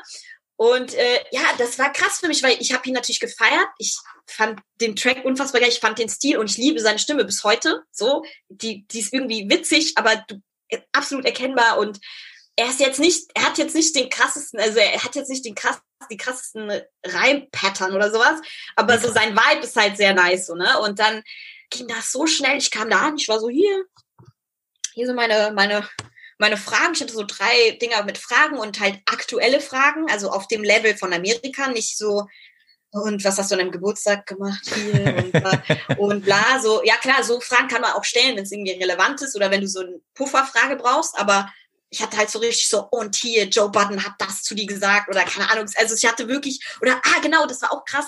Remy Ma und Nicki Minaj hatten sich, glaube ich, damals gedisst gerade und Shifa war gerade gedroppt und kennst du Remy? Und ich hatte halt wirklich so einen krassen äh, aktuellen Fragenkatalog und dann war der Dude, der damals da war, war so, okay, ja, dann Vorbereitung ist nicht so, müssen wir, glaube ich, nichts mehr machen. Ich schicke die an meinen obersten Chef Ramon, der auch sehr Ami-affin ist, extrem Ami-affin. Also ich kenne niemanden, der so into ist wie er und ich, also außer dir jetzt, ne? Und dann äh, hat er sich das angeguckt, war so, ja, passt. Ich bin da hingegangen, die haben gesagt, so, ja, 15 Minuten, eigentlich sollte es im der Venue sein, im Jahr, aber er wollte nicht aus seinem Bus raus und normal ist so, boah, Tourbus ist immer Absturz. So, von Konzertagentur live wusste ich noch so, Tourbus geht gar nicht, ja. eigentlich kaum Platz und unangenehm, manchmal stinkig. Das ist halt ein ganz komischer Vibe da drin dann auch. Und dann war so, ja, wir müssen einen Tourbus machen, wir hatten 15 Minuten und am Ende haben wir 45 Minuten gemacht und er hat noch zweimal gefreestylt. Und äh, war einfach, ab dem Moment wusste ich so, okay, ich kann das und ich ja, kann das, das gut. Das hat er noch gesehen. Also wenn das wirklich so. War das erste Mal. Ich weiß, also dafür, dafür so souverän und so. Also ihr hattet auch nicht irgendwie so diese großen awkward Pauses oder so. Du hast dann einfach, du hast dein Ding gemacht. Krass. Ja, ich habe mies mit dem gelabert und er hat sich am Anfang war auch echt weird, so Loki, er ist auch ein weirder Dude. Ja. Der, weil es war so ein Doppeldeckerbus und er hat dann so runtergeguckt, hat mich gesehen, ist dann auf, also war, war ist gerade die Treppen runtergekommen, hat mich gesehen und ist dann einfach weggerannt, ist die Treppen hochgerannt, war erstmal weg und kam dann zurück und hatte eine Sonnenbrille an. Ich war nur so, hä? Und es war so komisch, weil ich dachte, weil er ist auch kein einfacher Interviewpartner vom ja. Gespräch her. Also du musst ihm viel aus der Nase ziehen oder ihm wirklich dazu bringen, so zu reden. Und dann habe ich den gesehen, dachte mir so, Mann, der ist 19, Alter, das ist ein Teenager. Also scheiß mal darauf, setz dich jetzt hin und wir reden jetzt. Dann habe ich ihn so ein bisschen gesandt, glaube ich, weil er auch so versucht hat, so Moves zu machen. Und ähm, aber es hat ganz gut geklappt. Und danach war so, okay, ich kann das. Ich, ich kann gemerkt, das gut. dass du nicht Joe Budden bist und dann ging es schon besser, so, weißt du. Ja, aber ich glaube, dieses Ding war dann chill. Das war danach tatsächlich. Ach so, okay, okay, okay. Ja, krass. aber aber trotzdem, es war halt so, das war so ein Aha-Moment. Das liebe ich, das kann ich gut. Mega. Das will ich weitermachen. Ja, Ey, laber ich zu viel? Laber nee, ich gar nicht, zu viel? Gar nicht. Ich schwöre dir, das ist todesinteressant für mich und ich glaube auch für die Hörer todesinteressant. Ich mein's voll ernst, alles gut. Besser, okay. besser kann man sich das nicht wünschen. Aber du weißt ja auch, du weißt ja auch, wie wichtig flüssige Gespräche sind. Das muss ich dir nicht erzählen. Ja, klar, aber es ist komisch für mich, äh, wenn, wenn ich gefragt werde, Sachen. Das ist eigentlich immer so weird. Heute bist du einfach am anderen Ende des Mikes. Ich bin, heute, ich bin heute am anderen Ende, das stimmt. ja, das war dann so der Dings. Aber dann, selbst da war ich noch nicht fest Teil des Teams, ne? Low-key, so, das hat sehr lange gedauert. Die habe ich dann für Splash Festival geholt, da habe ich Designer interviewt. Dann hatten wir ähm, intern auf jeden Fall paar Diskrepanzen äh, weil da hat einer gearbeitet, mit dem kam ich nicht so gut klar. Der arbeitet da mittlerweile nicht mehr. Mhm. Wir hatten da so ein paar Issues und so, aber äh, dann habe ich gesagt, okay, dann wenn das so der Vibe so ist, da war ich, habe ich auch noch bei Universal gearbeitet übrigens okay. bei, bei meinem ersten Liliadi Interview. Also bei meinen ersten Interviews war ich noch fest bei Universal und irgendwie habe ich gedacht so, nee, sorry, ich bin so lange schon in dieser Industrie und in diesem Business und mit dieser Person hat es halt gar nicht funktioniert einfach. Wir beide haben gar nicht, gar nicht funktioniert und ich habe halt einfach gemerkt, so, okay, ich muss mit Leuten klarkommen können. Und dann habe ich Designer gemacht, das wurde nicht veröffentlicht, das war kurz nach Panda, weil ich halt so Beef hatte mit diesem einen Dude. Und dann war ich so, halt, fuck it, mach ich halt gar nichts mehr oder mach halt selber. Und dann irgendwann hat sich, haben wir uns doch sehr ausgesprochen und dann habe ich, glaube ich, noch zwei, drei andere Sachen gemacht, aber ich bin mir auch nicht mehr sicher, was danach kam. Ähm, und dann war das halt öfter einfach. Und ich habe dann noch meinen Bachelor gemacht nebenbei und war dann irgendwann bei Universal zweieinhalb Jahre, war dann so, okay, ich bin dann, ich will da nicht bleiben. Habe dann gesagt, ich habe ein paar Monate meinen Bachelor zu schreiben nochmal so. Und danach war dann so, ey, wer Teil des Teams, weil du machst es gut, du magst es und vor allen Dingen, ich, ich glaube, das war auch wichtig, dass ich halt auch wirklich jeden Tag mit denen bin, so. Weißt du, was ich meine?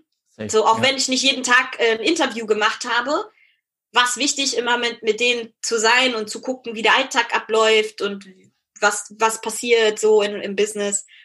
Und ich habe mich dann halt um andere Sachen da gekümmert nebenbei, was ja auch okay ist, aber äh, habe halt dann die Interviews gemacht. Und ich glaube, irgendwann war ich dann einfach fest. Gab es einen Punkt, Mhm. wo du fest gesagt hast, ich will nur mit internationalen Künstlern reden? Ich meine, ich weiß, du hast ja dann auch Flair gemacht und Farid und so, aber oder hat sich das einfach so etabliert? Okay, Steph hat die krassen Englisch-Skills, so wir schicken sie jetzt raus, so komm, rede mit äh, St. John oder äh, mit Lil Baby oder wie auch immer. So. Ich habe von Anfang an gesagt, ich möchte nur, ich möchte nur Ami-Sachen oder internationale Sachen machen. Habe ich Okay, von krass. Anfang an gesagt, ich möchte mit Deutschland nichts zu tun haben eigentlich, äh, weil ich mich, weil das ist auch ein wichtiger Punkt. Ähm, der einzige Grund, warum ich diese Interviews so finde ich machen kann, wie ich es mache, ist, weil ich Ahnung habe, weil ich mich jeden Tag damit auseinandersetze, damit jeden Ja. Tag gucke, wer ist neu, who's hot, who's not, äh, was passiert bei denen. Mann, das geht bei mir so, es ist so tief bei mir. Ich gucke, was macht seine Babymama, hat die Beef mit dem, weil das hat unfassbar Auswirkungen auch auf die Musik. Ja. So, so okay, ist gerade das passiert, er hat Dings, aber wieder Knast, ah scheiße, das heißt, er kann sowieso erstmal nicht reisen. So zum Beispiel ein Chief Keef werde ich niemals interviewen können, weil er hat so viele offene Sachen, Alter, der darf gar nicht das Land verlassen. So, also das sind viele Sachen, wenn, wenn du die, wenn du dich auskennst und Ahnung hast, kannst du auch gute Vorbereitung machen für die Person, die dir gegenüber sitzt. Aber wenn du keine Ahnung hast, ist halt echt schwierig. So, to be honest. Und deswegen habe ich am Anfang, ich habe von Anfang gesagt, ich will eigentlich nichts mit äh, Deutschland zu tun haben, aber ich habe auch gesagt, ich werde es, ich habe es ja dann durch den Alltag auch kennengelernt mehr Ja. und auch gemerkt, wie sich auch die Szene verändert hat und die Musik besser wurde. So, ich glaube, ganz, ganz am Anfang waren die noch so, ey, hast du Lust, den und den zu interviewen? Und ich war so, wer ist das? Und so, ja, hotter Newcomer, bla bla. Und ich war so, eigentlich nicht. Und dann war erstmal so, hä, warum? Da war ich so, ich will wirklich nur internationale Sachen machen. Und dann von vielen Leuten aus der Szene war so, ja, das geht nicht, du kannst ja nicht nur International Artists äh, interviewen, das ist ja Dings.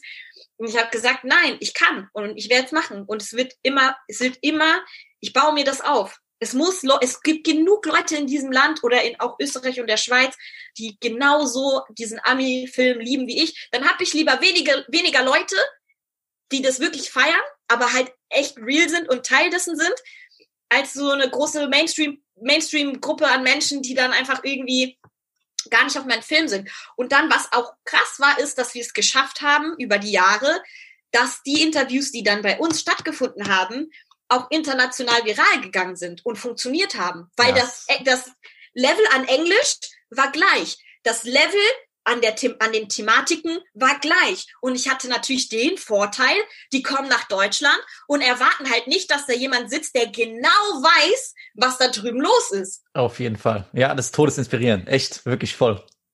Merkt man ja Die- auch. die- Du sitzt dann da und du holst dann Sachen raus und die so, wow, damn, so, also, so fast schon, fast schon Nadua-Niveau.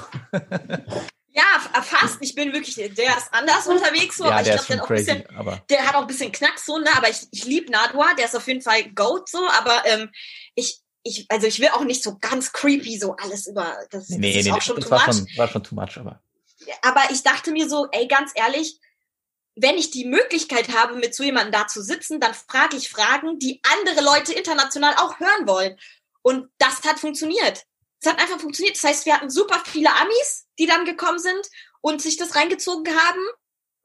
Und dann halt ein paar halt Deutsche, die sich dann auch dafür interessiert haben und dachten, oh cool, 16 Bars hat wirklich einfach diesen Künstler gerade. So, und das war, das, das musste man halt aber auch erstmal aufbauen, low-key. Da hat sich Ja. aber auch 16 Also Bars mein- in die Richtung hinbewegt, so. Also, das war ja auch irgendwie, also für mich absolut positiver Schritt, so. Ich, ich, Aber- ich will gar nicht sagen gegen die Leute, die vorher da waren oder sonst was, war ja auch immer cool, aber so, ihr hattet so eine irgendwie Verjüngungskur gefühlt. Also einfach vom Content her auch so ein bisschen frischer, jünger, bisschen Ja. mehr am Puls der Zeit, so. Auf jeden Fall, aber das liegt daran, dass sich auch das Team komplett geändert hat und es waren einfach nur noch so the Youngins, so Benny 030, mein Camera Dude, mein, mein BFF, so, der ist ja auch sehr jung. Dann hatten wir Hachi, Leader of the New Source, der halt komplett in dieser New Wave drin ist und, und zum Beispiel mein Chef, der ist zwar älter, aber er ist auch sehr, von seinem Geschmack her auch sehr jung geblieben, so, ne? Also der, er war einer der wenigen Menschen, die Young Dolph gehört haben und, und ich war Ja. so, damn, so, Shoutout an dich, so, du kennst Dolph, ist Dolph, so, weißt du, ich hab, Das, das war auch so ein Ding, dass ihr, dass ihr dieses Interview bekommen habt. Das war so nice, also.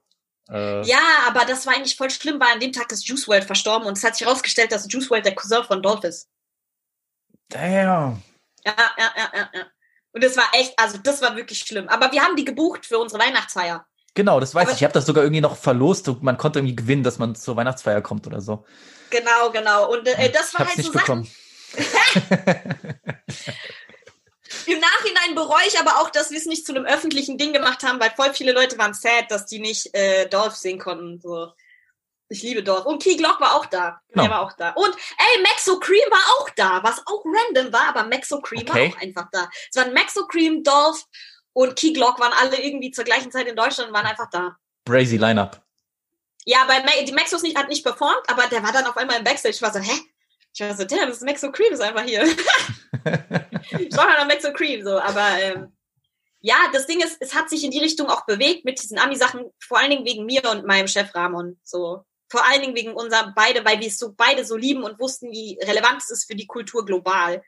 Viele Sachen. Zum Beispiel das The Game Interview war, glaube ich, das erste, was viral gegangen ist international. Ich glaube, ich hatte früher immer das Gefühl, so, es muss extrem schwierig sein, jetzt abgesehen von irgendwelchen Festivals, für deutsche Medien an die Künstler ranzukommen. Und jetzt so nach gefühlt bei jeden Monat kommt bei euch halt, äh, kommen bei euch, was weiß ich, drei, vier Interviews mit großen äh, US- oder, oder UK-Künstlern, wo du dir denkst, so, ey, die haben das einfach, also, also es sieht einfach leicht aus. Also du musst dir vorstellen, der Bedarf war, glaube ich, immer irgendwie schon da. Also die hatten vorher auch internationale Interviews, die natürlich nicht auf dem Niveau waren jetzt wie ich, was kein Hate sein soll, aber war einfach so, weil ich mir die auch vorher angeguckt habe und dachte so, Bro, ich hätte was ganz anderes gefasst. Was ist das für ein? so, ne? Ähm, aber ich habe dann, ich glaube, dass der, der, der Bedarf ist da. Also so, dass die, die Labels, die hier sind, müssen ja auch zeigen können, was sie machen, um die Künstler zu promoten. Das heißt, die machen dann immer so Pressetage, wo die dann halt versuchen, alles Mögliche einzubuchen, von Radio bis dann natürlich, was uns sehr geholfen hat, Colors, weil alle kommen nach Deutschland für ihr Colors. 100 Prozent, alle kommen nach Berlin für Colors einfach. Und dann ist so, okay, sie kommen nach Berlin für Colors und wir tüten noch ein Staff-Ding ein. So, das haben wir halt so aufge, aufge, Yes. aufgebaut Sehr weil nice. wir wissen, okay, wir sind auch dann mittlerweile im Kopf, wissen die, okay, die großen Sachen sind halt bei Steph und die sind vielleicht auch äh, vom Niveau her sehr gut, das gefällt uns und deswegen fragen wir dann da an. Und es hat sich ja dann noch weiter ausgeweitet. Ey, ich hatte äh, äh, Ezel zum Beispiel, ist ein türkischer Künstler, türkischer Rapper. Und ich war so, Mann, wir müssen den eigentlich interviewen, der ist so krass. Guck mal, der war im Knast wegen seinen Lyrics, so lass mal mit dem Interview machen und sowas.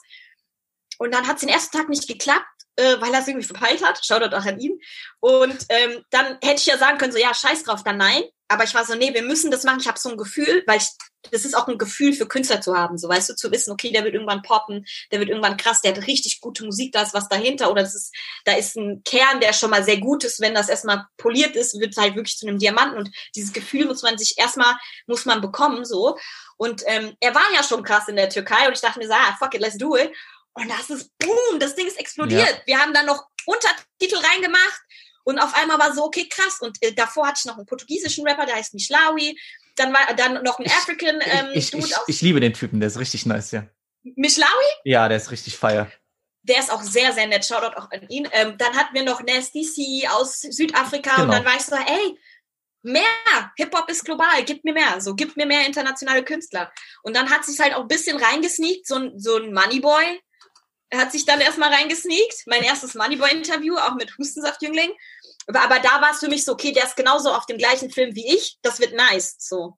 Ich liebe Mbisi, also nur Liebe. Fame. Ich, lieb- Fame. ich liebe den Typen, so. Nur, nur, also wirklich ganz viel Herz, so. Echt. Und Galli Ja. hast du gemacht, das war todesnice.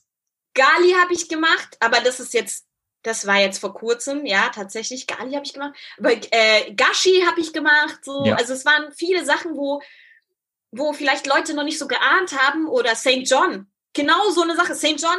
Mann, keiner kannte St. John. Und wir hatten irgendwie durch Zufall ein, zwei Songs von ihm gehört waren. Ich war so krass. Dann habe ich Collection One gehört. Ich war so krass. Und dann, oh mein Gott, er, ist, er wird in Berlin sein. Direkt Anfrage. Wir müssen den irgendwie kriegen. Ey, du hast einen großen Anteil daran, dass der, dass der in Deutschland so Fuß gefasst hat. Safe. das weiß ich nicht. Das doch, weiß ich ich schon, nicht. finde ich schon, doch. Meinst ja, Doch, doch, doch, doch, doch. Ich denke schon. Ich meine, klar, es gibt immer die Leute, das, äh, äh, man erzählt es rum und dann gibt es einen Song, der ein bisschen am Papen ist, aber ihr habt daraus ja richtige Interviewserie gemacht und so. Ich glaube ich glaub schon, dass, dass ihr dafür gesorgt habt, dass der noch ein bisschen mehr Visibility bekommt. Ich hoffe es, weil es war auch sein erstes Interview, das gepoppt ist. Aber es war auch einer meiner besten Interviews vom Gespräch her. Ich glaube, da hat die Leute richtig in Bann gezogen, wie wir uns miteinander unterhalten, weil er ist ja auch ein bisschen, der Typ ist auf jeden Fall auch ein bisschen crazy so. Und ähm, und es sah halt auch schön aus und wir haben uns Mühe gegeben. Ich wusste, okay, Zigarren, wir setzen uns hin. Es war ein schönes Setting, es war ein sehr guter Vibe. Und ich glaube, die Leute haben das Interview geguckt und waren so, hey, war ein richtig geiles Interview und waren so, okay, ich guck mal seine Musik an, so zum Teil. Und dann war so, wow, krass, seine Musik ist ja auch mega nice. Weil, Mann, da waren vielleicht 30 Leute bei der Performance, höchstens, höchstens 40. Ja. Und dann jetzt ist er so komplett explodiert. Und ich, das ist wieder dieses Gefühl, so weißt du? Ich hoffe, er hat dich nicht vergessen. Nein, hat er nicht. Wir haben jetzt auch in diesem, in diesem Jahr viel noch miteinander geredet. Er ist ja auch so ein bisschen Life-Coach-mäßig. er ist dann so, you know, bla und so checking on you und so Sachen so auf jeden Fall. Der, der, das ist, diese Connections bleiben. Also es gibt keinen Künstler, den ich bis jetzt interviewt habe, zu dem ich kein Verhältnis mehr habe irgendwie. Keinen einzigen. Okay, Mir fällt krass. niemand ein. Und es ist so wichtig mit diesen Leuten und vor allen Dingen ihr Management, und auch ihrem Entourage einfach connected zu bleiben. Ist es wirklich so zu gucken, hey, is everything cool? So du siehst, es läuft, irgendwas passiert da gerade, es gibt Probleme oder whatever. Und die merken sich das dann. Und das Krasse war, dass die dann angefangen haben, die, die, deren Leute angefangen haben, mich anzuschreiben auf Instagram, hey, wir kommen bald nach Deutschland, kannst du machen. Und das war ein bisschen schwierig, weil dann die Labels sozusagen auch umgangen wurden. Mm, so, so, die haben schon alles mit mir vereinbart ich habe auch schon so ein paar Clubshows für die organisiert und dann auf einmal schreibt mir das Label so, hey, hättest du Lust, mit dem und den Interview zu machen? Ich so, oh, ja, wir haben schon geklärt, wir machen schon und so. Und dann, ja, das, das kam nicht so gut an. Aber kann ich auch nicht ändern. Ich kann ja nichts dafür, wenn die mich direkt anschreiben, so, ne? Klar. Du bist jetzt die Interviewerin des Vertrauens, so. Ich mache auch kurz Werbung in eigener Sache. Wenn ihr mal irgendeinen großen französischen Künstler habt und ihr habt niemanden, der mit ihm auf Französisch reden soll, ne? Hit me up. Krass, wir hatten, wen wollten wir machen? Äh, Soul King wollt, sollten wir irgendwie mal machen. Der ist aber so, ähm, wo kommt der her? Nicht Marokko, irgendwo. Der macht äh, auch viel mit. Mit, mit äh, ich glaube, algerischer Einschlag. Algerisch. Ah, algerischer, okay. Der macht auch viel mit den, mit den Dings. Niska sollten wir machen. Also es gab auf jeden Fall, äh, paar, ja, der, aber äh, das ist irgendwie dann untergegangen. Dieser French-Anteil kam jetzt erst um die Ecke und das ist dann leider irgendwie auch durch Covid hat sich das dann erübrigt. Was auch, Covid ist auch mit einer der Gründe, einer der Hauptgründe, warum, was heißt Haupt, aber einer der, ein, wirklich ein einschlagender Grund, warum ich dann jetzt auch dieses Jahr so viel Deutsch gemacht habe, einfach, weißt du? Ja, nee, ich habe, ich, ich wollte dich sowieso noch fragen, wie die, wie die Pläne dann aussehen fürs neue Jahr. Ist ja auch schwierig für euch dann irgendwie. Ihr habt ja auch keine Sicherheit, so wie, wie sieht das aus und was sind Festivals und können Künstler wiederkommen und reisen? Ja, ich denke, dass die wieder kommen und reisen können, wird erstmal sehr lange dauern. Ähm, ich denke, weil in Amerika ist ja noch mal viel, viel schlimmer als hier. Von was ich mitbekomme, so von, also das ist wirklich krass. Ich äh, schreibe mit vielen Leuten, wie gesagt, die wir hier kennengelernt haben, mit denen wir cool sind.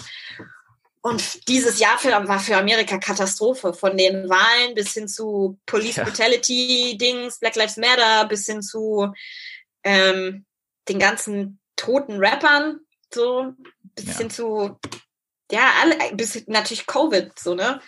Äh, ich habe mit vielen Freunden von mir auch aus LA, wo die sagen, so mein Onkel ist gestorben, der stirbt, die stirbt, so, die haben keinen Platz in den Krankenhäusern, die sind ja eh alle fast nicht versichert gefühlt oder wenige haben richtig Insurance, so. Also es ist, äh, es ist dort Chaos, pures Chaos und ich glaube, bis die wirklich auch wieder kommen können oder reisen können und wirklich halt was reißen können, das, das wird dauern. Shit. Das wird, das wird auf jeden Fall dauern und aber ich habe gemerkt, die deutschen Sachen kommen eigentlich auch ganz gut an mittlerweile, ne?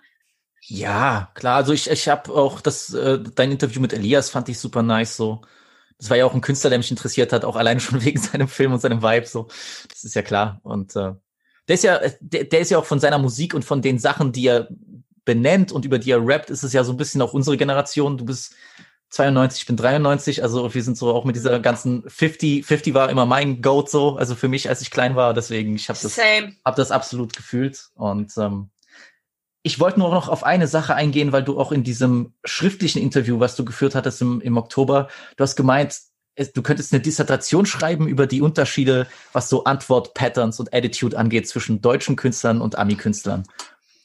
Ähm, Hundertprozentig. du hast ja auch gemeint, es gibt so Unterschiede. Manche Leute sind absolut media-trained, die wissen dann, wie sie sich verhalten sollen und manche sind dann überhaupt nicht, äh, gar nicht bewandt auf dem Feld. Ist dir irgendwas lieber? Ich habe zu 100% lieber Menschen, die nicht media-trained sind, Okay. weil ich das Gefühl habe, ich bekomme obwohl, nein, das kann ich eigentlich auch nicht sagen. Ach, fuck, mir ist gerade Lil Mosey eingefallen. Oh je. Ach, das war nichts.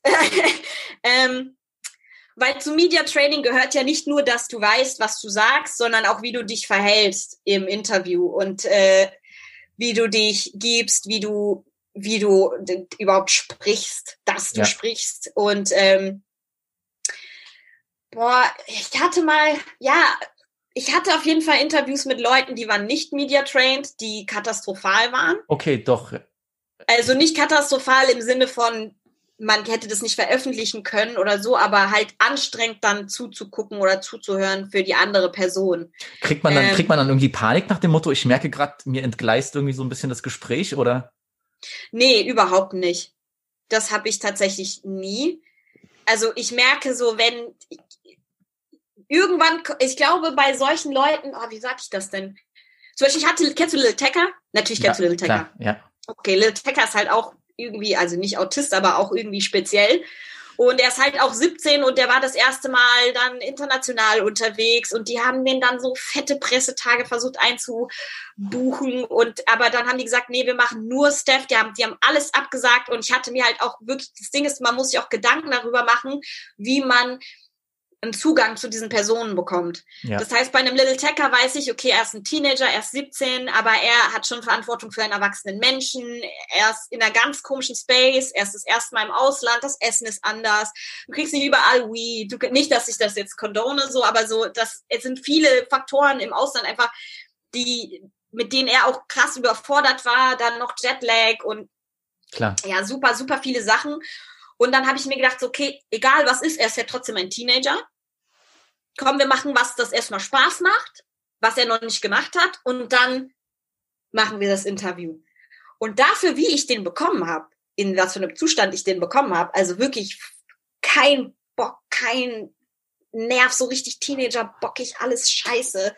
Nicht rude, aber du hast gemerkt, Ja, so, ja. boah, ich will einfach nach Hause ähm, haben wir ihn in so ein Mirror Maze eingeladen und dann bin ich mit ihm da durch dieses Spiegelding, Spiegellabyrinth und da hatten wir richtig Spaß mit so einer Selfie-Cam und ich habe ihn dann so ein bisschen geärgert und Jokes gemacht und dann erstmal diese Seite von, hey, ich sehe, ich erkenne, du bist ein Teenager, du bist für mich einfach immer noch ein Kind und das ist okay. Wir können jetzt hier durchgehen und Scheiße labern und Spaß haben und uns gegen Spiegel schubsen und ähm, und uns verirren und einfach erstmal so diesen Fun-Point zu bekommen, zu sehen, okay, das macht Spaß. Sie ist Ja. gleich, ist gleich cool, macht Spaß, ist nicht wie andere Personen mir gegenüber. Und danach hast du einen ganz anderen Vibe. Und dann war so, ja, okay, und dann haben wir uns noch hingesetzt. 15 Minuten habe ich ihn noch machen können. Ich hätte noch ein bisschen länger machen können, aber dann war schon das Management, okay, wir müssen zu der nächsten Sache so, ich glaube, wieder zum Hotel oder whatever Mhm. Dann auch natürlich, wir haben ihnen ein Fußballtrikot, wo Tecker drauf stand, geholt. So, weil er gerne Fußball, du musst einfach auf die Person eingehen Genau. und auf einmal hast du ein ganz anderes äh, Entgegenkommen. Und auch wenn er jetzt nicht der gesprächigste war, also er war weniger gesprächig fast als äh, Lil Yadi und Lil Mosey so, low-key. Ähm, aber das liegt an seiner Art einfach, an seiner Ja. Personality, glaube ich. Und dann war für ihn nicht so schlimm. Dann war für ihn so, okay, das, das hat Spaß gemacht. Ja, du Und hast, du hast gut gemanmanaged, also. Ja, dass du Ja, richtig weil- eingehst. Ja, weil du musst auch die Sachen vorbereiten. Du kannst ja nicht einfach, kannst ja nicht die Leute so abgrasen, so systematisch. Jeder ist einfach komplett einzigartig. Jeder ist speziell. Und das musste ich halt auch bei Lil Mosey lernen, der ja auch ein Teenager zu dem Zeitpunkt war. Ich musste gucken, okay, wie locke ich ihn aus der Reserve? Ich mache Jokes, ich mache Jokes über mich, ich mache so zeig, zeige, ich bin nicht eine ungreifbare Person, die dich dir einfach Fragen stellt, sondern ich will dir zeigen, so, bruh, I, don't know, what I'm, I'm here, ist cool. So, wir können reden, wir können viben, es ist halt eine Kamera an und das ist sowas, dass die, dass die vermittelt bekommen müssen. Und die beiden, da hätte ich mir halt natürlich gewünscht, dass die Media Training gehabt hätten, weil der eine saß da auf der Couch wie ein Schluck Wasser in der Kurve und der andere konnte kaum sich richtig, also gefühlt gar nicht artikulieren. Ja. So und da wäre Media Training auf jeden Fall schon gut gewesen. Aber ich weiß nicht, wie viel es gebracht hätte, aber es wäre wichtig gewesen, einfach, dass sie ein bisschen sprechen können. Und dann aber hatte ich andere Fälle, wo es die so krassen Media-trained waren, dass du kein interessantes Gespräch wirklich herstellen konntest. Dass du kein, zum Beispiel hier, wir hatten vorhin darüber geredet, Danny Lay.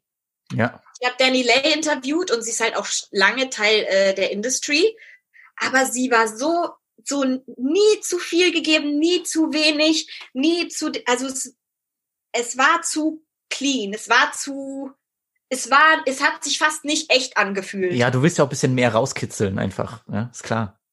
Ja, und selbst wenn du jetzt nicht so die Insider-Exclusive-Infos bekommst, möchtest du ja, dass es ein interessantes, fließendes Gespräch ist, das Spaß macht. Und wenn da zu viel, das zu glatt gebügelt ist, dann tut es das halt einfach irgendwie nicht. Ja. Das ist unfassbar unauthentisch. Egal wie viel ich dann gebe, ich weiß, ich kann dann so machen, so, ja, aber da gab es doch so, ey, come on, und dann ist so, ah, ja, aber nee, nee, so, ne?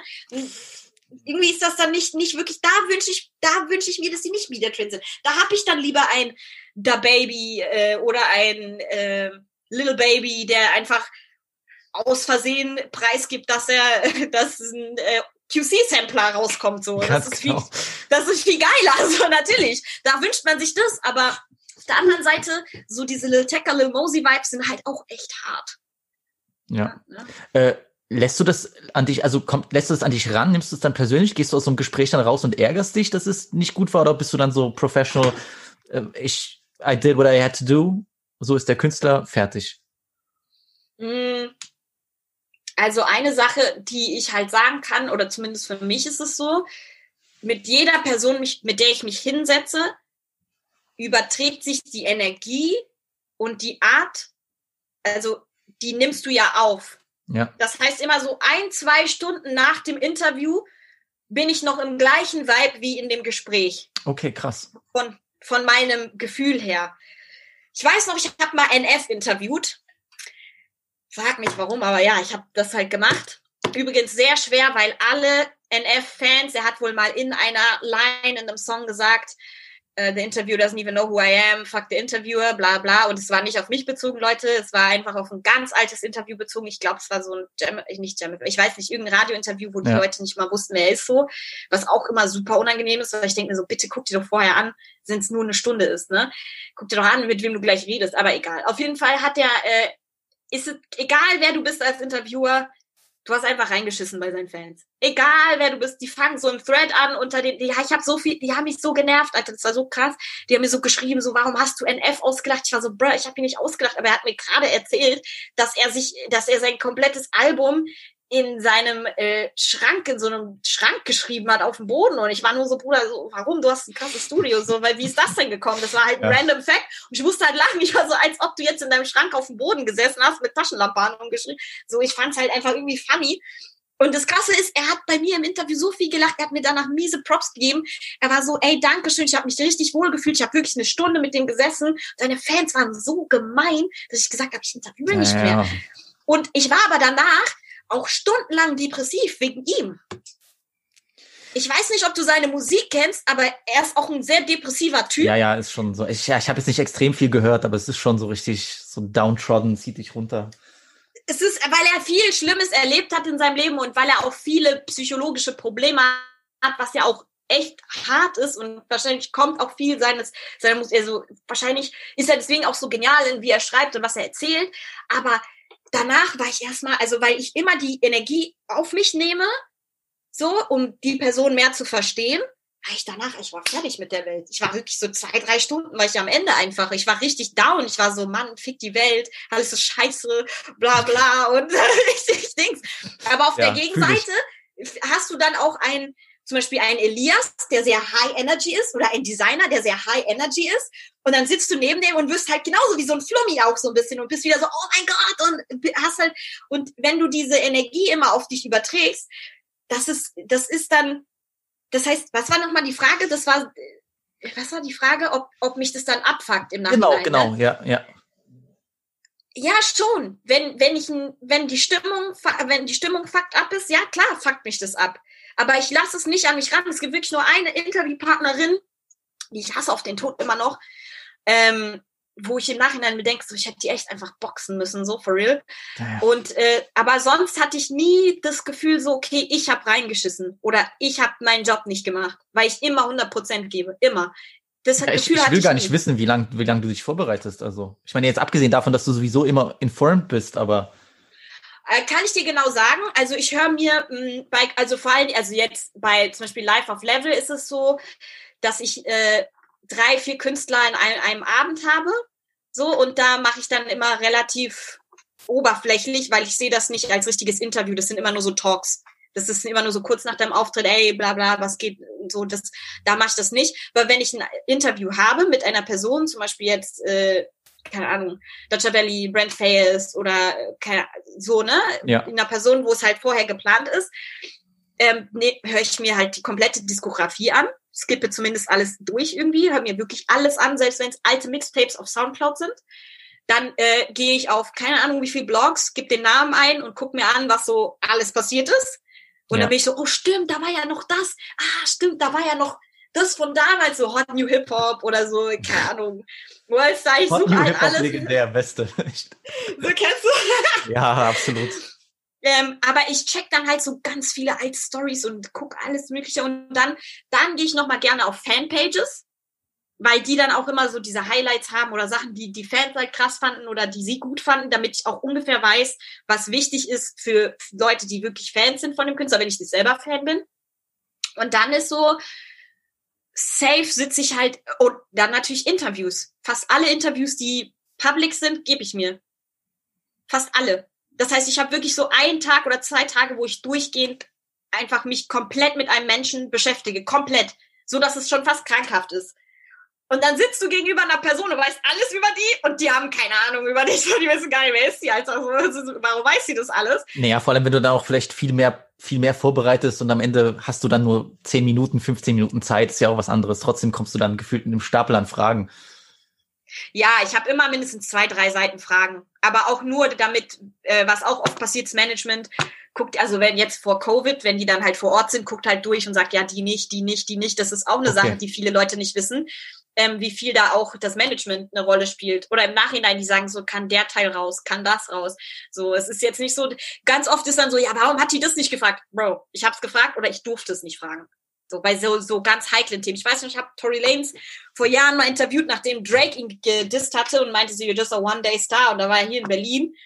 Ey, die haben meine, meine, meine Interviewfragen genommen und einfach die Hälfte davon in, in die Mülltonne geworfen. Damn. Ja, aber es ist oftmals bei so Beef-Sachen, dass die dann sagen, oder ich, ich will nicht über das Thema Religion sprechen oder das geht nicht. Also das äh, habe ich schon oftmals gehört von Leuten, die auch da so in Printmedien gearbeitet haben. Äh, so, so gerade, ich meine, gerade ist irgendwie schon ironisch, so bei, bei, bei Rappern, die gerade so das, das größte Maul haben, das ist dann immer so ein bisschen kleinlich, nee, können wir darüber nicht reden. Und Aber oftmals sind die das ja nicht selber. Es ist einfach, daran erkennst du auch zum Beispiel ein gutes Management oder ein ja, schlechtes sicher auch Management. PR, so. Bring dich überhaupt Ja. nicht erst in die Situation, dass du was Falsches sagen kannst. Genau, genau. Also gutes Management ist da, das ganze Interview guckt sich das komplett an, schreibt sich auf, das kann raus, das kann raus, das kann raus. Äh, Oder sagt vorher so die Frage nicht, die Frage nicht, die Frage nicht und zieht es dann auch durch. Sind die Amis Also so- da, sind die Amis da krasser als die Deutschen? Mann, es kommt drauf an. Ich sag dir ehrlich, zum Beispiel so. Ah ja, auf jeden Fall, doch. Okay. Die Amis sind da viel krasser als die Deutschen, doch. Tatsächlich. Also, die Amis sind so, also es kommt natürlich immer so drauf an, wenn du irgendwelche Hood-ass-Dudes hast, so zum Beispiel Young Dolph, der sitzt dann da und ist, äh, whatever, so ich beantworte alles, weil ich bin Young Dolph. So, es wäre ja auch irgendwie enttäuschend. Es wäre so enttäuschend, wenn ein Young Dolph sagen würde, so, nee, nee, nee, darüber rede ich nicht. So, Bro, du bist jetzt Dolph, so, weißt du? Ich weiß. Oder ein, oder ein Little Baby, wenn der sagt so, nee, darüber rede ich nicht. Oder das Management sagt so, nee, darüber, hey, Bro, du bist Little Baby, so, so, komm, du bist so, du warst ein krasser Street Dude in, in Atlanta, so, das kann doch nicht sein, weißt du, das wäre so enttäuschend einfach. Aber ähm, es gibt auf jeden Fall krasses Management. Auch vor allen Dingen, wenn es, äh, außer bei Bad Baby, Shoutout an Bad Baby, da ist auch alles egal. Aber bei zum Beispiel Teenagern ist oft so, dass die checken. So, ne, dass halt nichts drin ist, das irgendwie die in Probleme bringen würde oder vor allen Dingen andere Menschen in Probleme bringen würde. Zum Beispiel bei Bad Baby musste ich auch zwei, drei Sachen rausschneiden im Nachhinein, aber vorher wollten die die Fragen nicht sehen. So. Okay. Okay. Oh Gott, Bad Baby war auf jeden Fall. Mein Shoutout an sie, ich mag sie sehr gerne. Wirklich. Alle haben sie gehatet am Anfang, aber sie So hat schon ein paar gute Tracks gemacht. Die war, aber die hat gute Tracks, die kann rappen. Also, also Safe, ohne sie Frage. hat- Die hat, die hat Hits, die hat Banger. Ja, hat sie, hat sie. Und vor allen Dingen am Anfang waren alle noch so, das hasse ich auch, wenn alle dann noch so sind, so, ja, Cash Me Outside, Cash Me Outside. Das ist so, nein, sie ist halt jetzt eben nicht mehr Cash Me Outside, sie ist halt wirklich die Rap und der Trick, die Tracks sind- waren gut. Aber sie, sie keept immer die same attitude. Also wirklich, weißt du, weil ich dachte selbst bei dir so, sie war dann, sie ist dann trotzdem noch auf diesem Film so, hm, so, wer will was? mäßig. Also ist auch nicht, also irgendwie fühlt sich das an, dafür, dass viele Leute sagen, so sie ist irgendwie Industry Plant oder so. Es, sie ist da schon straight mit ihrer Art. Egal wie vielen Leuten sie vor den Kopf stoßt. So. Ja, safe. Aber sie, das Problem ist, sie ist auch sehr schwer zu interviewen, weil man weiß nie, sie ist halt emotional sehr labil, du weißt nie, in welche Richtung sie geht. Und aber ich habe mit ihr jetzt auch über die Jahre wirklich, es kommt, du arbeitest oft mit den Leuten zusammen, mit dem Team zusammen, du, du, du, du verstehst dich gut mit ihren wichtigsten Menschen in ihrer Umgebung und schon hat sie ein ganz anderes Verhältnis zu dir, weil eigentlich, vor allem gegenüber Frauen, ist sie sehr hostile. Also was heißt hostile, aber sehr Genau. Ja. so Dings. Und ich war halt direkt so, ich war so, Bro, ich weiß, du magst Frauen nicht, ich bin eine Frau, so, my bad, Bro, so. Und dann habe ich halt direkt so, okay, wie ist wichtig, Nägel, Looks und bla. Und dann war das ein sehr gutes Interview. Sie hat dann noch ihr Management gesagt, so, halt's Maul, wir machen jetzt hier weiter und so. Einfach mitten im Interview meinte sie so, shut up, we're, we're gonna continue. Und dann haben wir weiter geredet und es war krass, weil es war kurz nachdem äh, Ex gestorben ist. Ja. Und sie und ich haben wirklich im Interview fast geweint. Also ich glaube, die hat dann auch geweint, so, weil sie sich dann auch geöffnet hat, weil wenn sie merkt, okay, sie ist cool, mit ihr kann ich reden und sie geht auch nicht an mich ran als Cash Me Outside Girl, sondern sie geht an mich ran als Künstlerin. Ich gehe ja nicht auf eine Bad Baby, wenn so, du bist einfach eine, eine Personality, die durch irgendwelche unangenehmen Sachen halt bekannt geworden ist, sondern ich bin auf sie zugegangen als, hey, du bist Rapper, lass reden. Und das sind die Unterschiede. So, das ist in vielen Sachen muss man einfach den Respekt davor haben. Wenn Leute gute Musik machen, dann kannst du nichts sagen. So was willst Klar. du sagen? So, das war, sie war 13. Sie ist jetzt, was, wie alt ist sie jetzt? 17? 16? Nee, aber- wird schon 17 sein, glaube ich, ja. 17, 18. 17? Guck mal jetzt.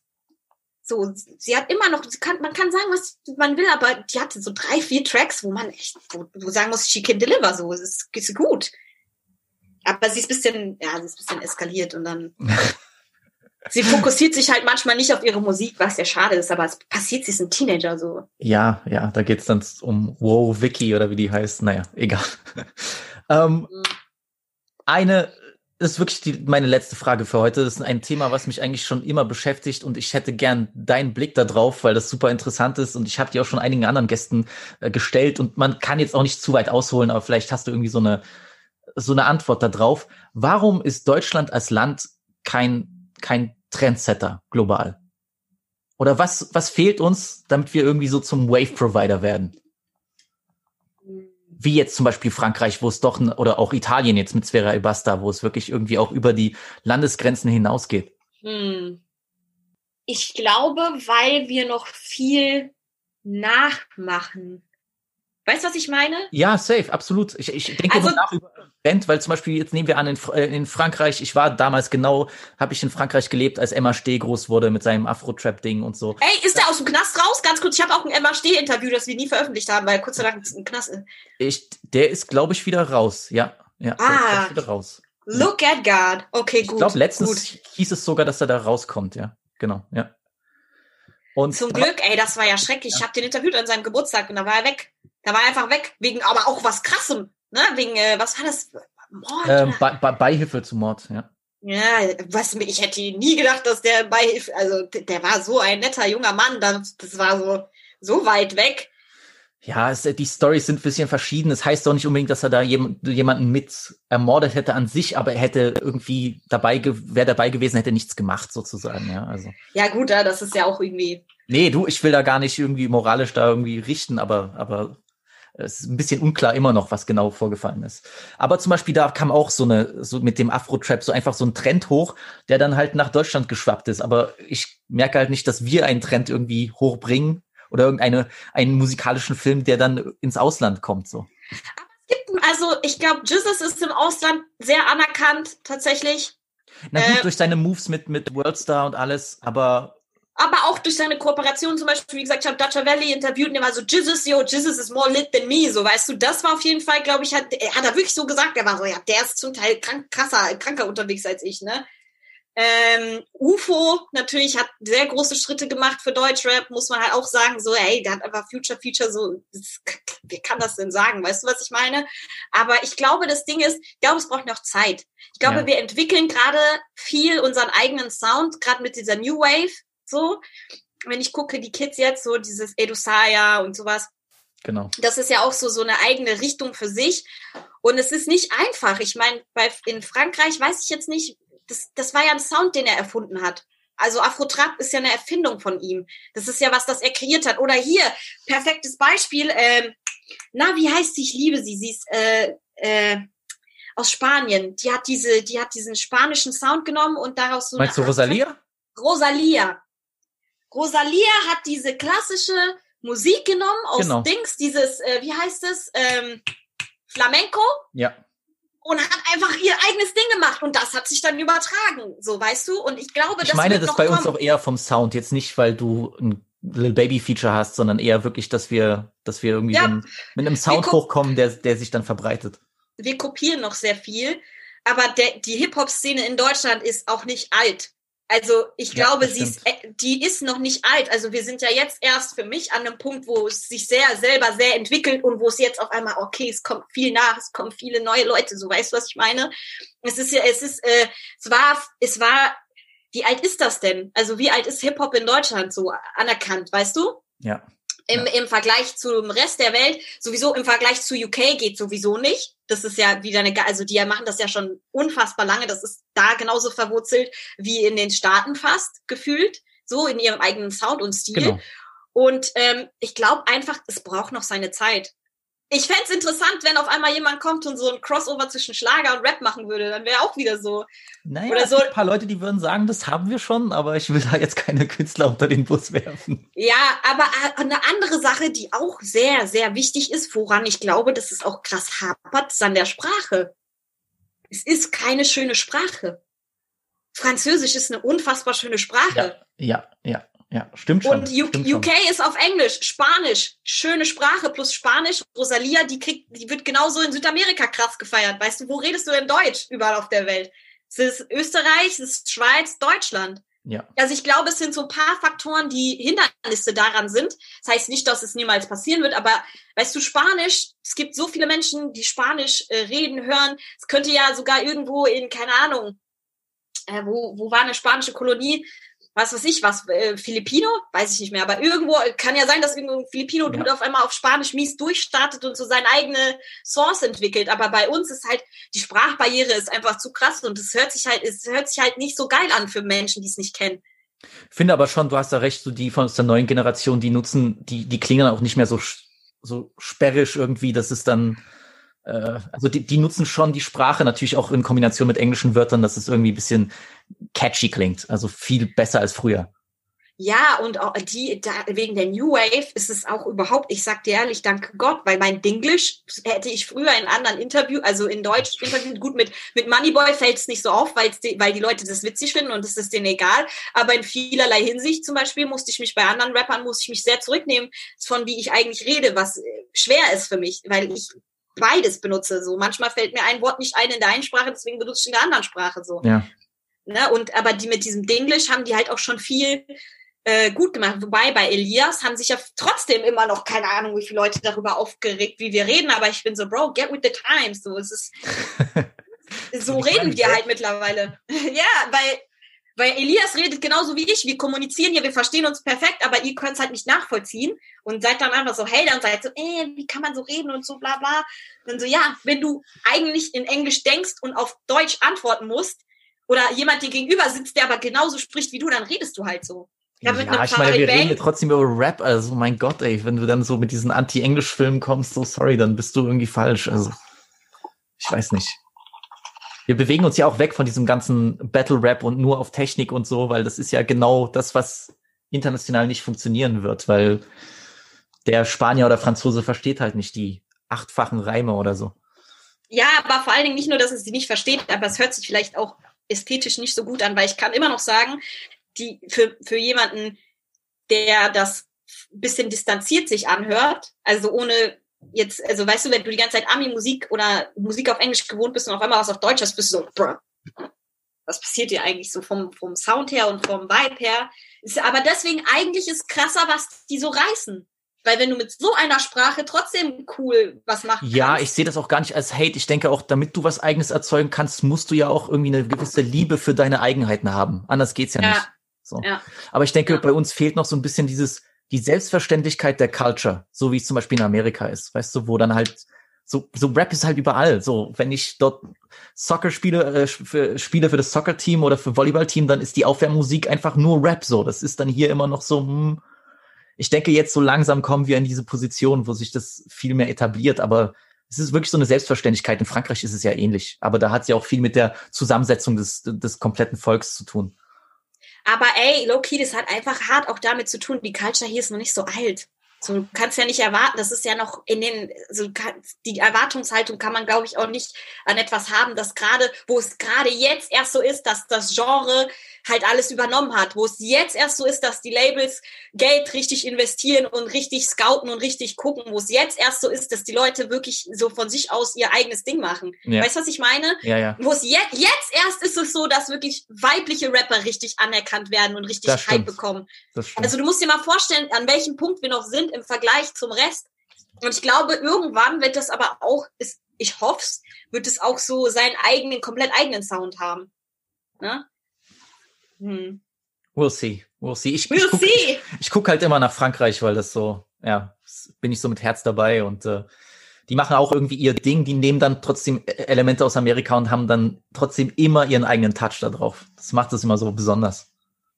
Ich muss sagen, ich bin sehr gerade sehr auf diesem UK-Film so. Aber Ich- ich- ich der ist merk ja schon. auch hier mittlerweile. Ja, der ist auch hier mittlerweile sehr gut angekommen, ne? Low-key. Ey, ich, So ich habe gestern, gestern so. äh, Drill aus Polen gepumpt, so der äh, Alberto heißt der äh, Kollege von Malik Montana, so das ist der der hat zwei Drill-Songs auf Polnisch gebracht. Das klingt Todesfuego, unfassbar Ja. nice. Also Ding, äh, hier, Benny ist ja auch äh, äh, ähm, Polish so und der zeigt mir auch immer wieder Sachen von drüben. Ja, Shoutout an Benny 030. Und die sind auch richtig geil. Also ich finde es halt auch nice, aber Polnisch ist auch nicht so hart, finde ich jetzt wie Deutsch immer noch so. Okay, vom krass. Klang her. krass, ja. Ah, vielleicht bilde ich mir das auch nur ein. Wer bin ich denn? Ich bin ja kein, kein, äh, ich bin ja nicht das Master der Dinge so. Steph, mein Ja. allerletztes Ding ist, wir haben Ja. über deine Ma kurz gesprochen, die Queen, aber ich muss als Mann natürlich dir eine andere Frage stellen, ist, wie, und der Gute sollte ein Buch schreiben, wie erreicht man so viel Sauce, wie kriegt man so viel Swagger wie dein Dad? Weil äh, du postest manchmal Stories und ich denke mir so, damn, der, der, der Homie hat's raus. So.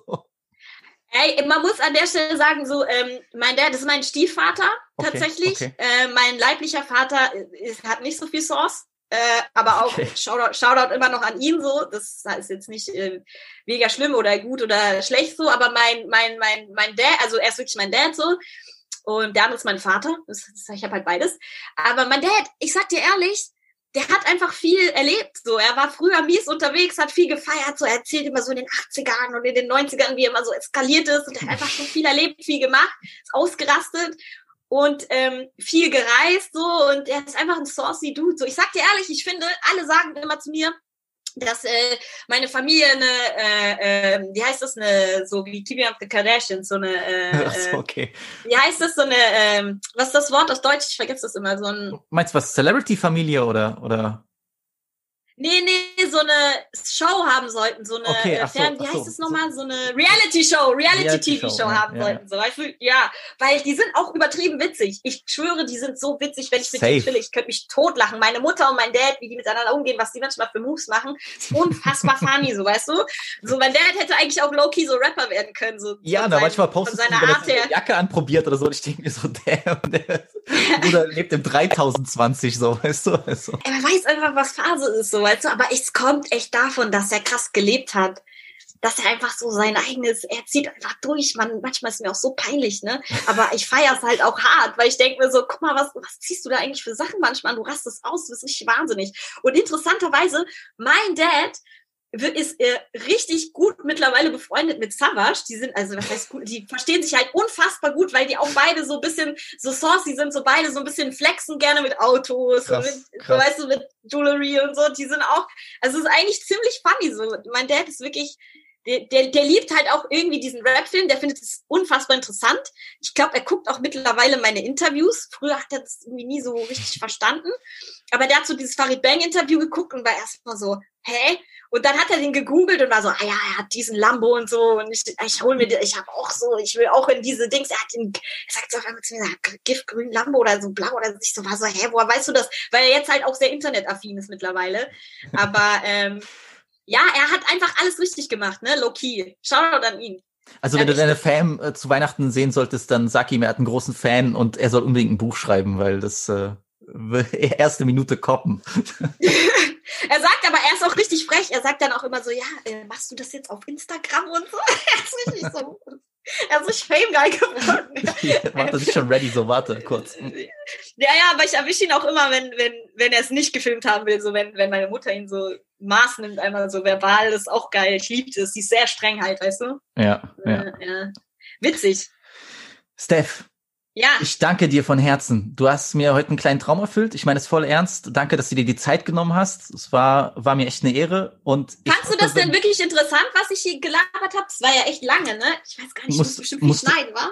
musst du echt noch so eine Frage stellen, come on. Also ich, ich fand's super, ich fand's toll, dass du auch mir und den Hörern Einblick gegeben hast in deine Arbeit. Und äh, man merkt halt, dass du einfach leidenschaftlich dahinter stehst. Und das ist einfach das, was, ja, das ist, das erfüllt einen. Ich, ich bin sowieso Fan von leidenschaftlichen Menschen, einfach weil ich das fühle. Und äh, ey, so, ich glaube, jeder freut sich, dass du, dass du so, so eine Position in Deutschland jetzt hast und äh, so viel für die Kultur getan hast. Das soll man auch mal sagen dürfen. Oh, der Mann, hör mal auf, ey. Ich habe immer das, ich habe immer noch das Gefühl, ich bin mega underrated, so low key. Aber ich bin mal gespannt, ob sich das ändert, weil ich glaube, eine Sache, die, die ich auch erstmal beweisen musste, so hier in Deutschland, ist, dass ich halt trotzdem die Interview-Skills auch auf Deutsch habe. Klar. Ich glaube, das, ich glaube, das haben viele Leute nicht geahnt, so. Die dachten wahrscheinlich keine Ahnung was, aber ich glaube, so langsam ahnen die Leute so, okay, es, es ist jetzt nicht nur sprachenbasiert, sondern es ist halt, es ist, es ist jetzt nicht nur, dass ich mit, das, mit den Amis Interviews kann, sondern ich habe das Gefühl, ich zeige mehr und mehr, dass ich das auch mit den deutschen Künstlern kann, was ich auch mittlerweile äh, ja, natürlich nicht so viel genieße wie mit, mit, mit Leuten, die ich halt selber extrem viel höre. Aber auch da habe ich viel gelernt, so Loki. Ich glaube, mein Samra-Interview war auch ein sehr einschneidendes Interview für mich Ja. ja. das auch wichtig war, äh, wo ich auch wieder gemerkt habe, so okay, das, das ist zum Beispiel ge- genau das Gleiche. Danach war ich echt mal super lange traurig. So, ich war einfach super sad, weil ich habe ihn interviewt und der hat sich sehr geöffnet, was auch wichtig war. Ich habe Ruhe, viel Ruhe ins Interview gebracht und das hat sehr gut funktioniert. Und da, da war ich dann auch so danach, so wo ich mir dachte, so damn, Alter, he really going through it. So, ich hoffe, es geht ihm gut und diese ganzen, weißt du, so, so oder Ja. das Farid Bang Ding wo wir auch was sehr Spaßiges, Entertaining daraus gemacht haben, so wo es richtig eskaliert ist und echt verrückt war auch zum Teil, aber das hat auch funktioniert. Also ich glaube, wenn, wenn ich so weitermache, noch ein paar größere äh, deutsche Sachen mache und zeige, so ich kann auch mit deutschen Künstlern, genauso wie ich mit Ami, Türkisch, Portugiesisch, Spanisch, äh, Italienisch, äh, Süd, Sü- äh, aus Südafrika, wenn ich zeige, so es geht auch so und zeige so, hey, ich bin auch da ready und kann das. Ich glaube, dann wird, werde ich mich auch nicht so underappreciated fühlen, weil ich habe echt oft das Gefühl, dass viele Leute so ein bisschen keinen keinen Respekt davor haben, was ich eigentlich kann und was ich mache. So, und ich, das ist auch für mich krass. So, ich hätte nie gedacht, dass jemand wirklich äh, sich mit mir auseinandersetzt und mal guckt, so, Bro, so in welcher Schule ich war und sowas. Ich war so, damn. Ich- ich- das Ey, du, war, du warst auf dein. Nightmare-Shit. Ich du warst auf sagen, dein ey. Nightmare-Shit. Ich wollte gerade sagen, so, wir hören auf und denkst so, oh mein Gott, was war das für ein Creep, Alter. Nein, aber du bist on, du bist wirklich auf diesem Nightmare-Vibe. So, das ist, das ist nice. Ich, Na, weil ich, ich sofort das. Ich sehe, mich wie viel Arbeit du in deine Arbeit steckst, da kann ich ja nicht hier kommen und sagen so, hey, yo, so, was machst du eigentlich? So, weißt du? Ey, das, ja, aber, aber wie gesagt, ich krieg das manchmal gar nicht mit. Wirklich nicht. Ich krieg, ich, ich, ich ahne das überhaupt nicht. Und ich finde es immer so traurig, weil ich denke immer so, Bro, warum kriege ich eigentlich nicht so, ich fühle mich irgendwie so krass underappreciated immer noch, ne? Aber dann wiederum, ich mache das jetzt auch nicht so lange. Ich mache das jetzt drei Jahre oder so. Ja. Also, liebe Vibe mit Visi-Hörer, schenkt Steph so viel Liebe wie möglich. jedes jedes Das- Bild liken und tot kommentieren und äh, Herzchen, verliebte Herzchen. Und benehmt euch, damit sie auch sich wieder zurück auf Twitter traut. So. Ey, da will ich nicht mehr hin. Da bin ich raus, da bin ich raus. Aber ja, danke schön auf jeden Fall, dass du, dass du das machen wolltest. Schön, dass du das geschafft hast. Safe, safe. Ich danke dir. Das war Steph bei Weiben mit Visi. Ich hoffe, ich spreche nicht nur für mich selbst, wenn ich sage, äh, ich hatte einen Riesenspaß. Äh, wir haben auch äh, off the record noch länger geredet und ich hoffe, wenn das ganze Corona-Ding doch eine kleinere Rolle spielen sollte, dass wir uns dann mal in Berlin sehen können oder gerne auch in Dresden ähm, auf einen Burger bei der Kochbox. So. es war mir eine große Ehre. Ich hoffe, dass das, dass das irgendwie auch das Jahr 2021 für Weiben mit Visi einläutet, was so ein bisschen die Qualität der Gäste anbelangt. Ich meine, ich habe jetzt schon gepiekt, ne, aber man könnte ja Leute von einer ähnlichen Statur reinholen, auch wenn das schwierig wird. Ja, Weiben mit Visi ist trotzdem noch ein Review-Podcast und wirklich große Reviews habe ich diese Woche nicht, einfach weil jetzt auch nicht die Releases kamen, die mich äh, vom Hocker gehauen haben oder sonst was und Deutschrap-Singles. Yeah, uh, uh, I don't know. Ähm, ich habe aber zwei Alben reingehört, die mich interessiert haben. Äh, zum einen ist das Product of My Environment von Abracadabra. Ein äh, Drill-Rapper aus UK äh, ist ein Member von der äh, OFB-Gang, also den Original Farm Boys. Äh, die kommen aus Nord-London.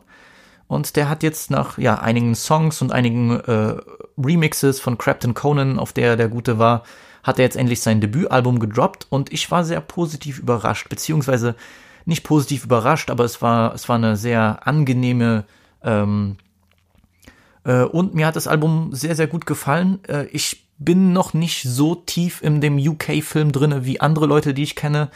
Äh, manchmal liegt es an den Beats. Ich würde auch gar nicht sagen, dass mich so dieser, ähm, ja, dass dieser UK-Slang mich abturnt, gar nicht. Ähm, ich finde nur, es ist schwierig, so Künstler zu finden, die mich direkt catchen. Ich finde Dutch Valley fand ich immer nice, aber der Gute hat hier echt ein, ein Top-Album abgeliefert. Zwar sehr Drill, zwar sehr Drill-lastig, aber doch mit äh, verschiedenen anderen Einflüssen drinne. Ich hatte ja On Deck von ihm schon mal gehört, weil das jemand gepostet hatte. Ich glaube Nivito.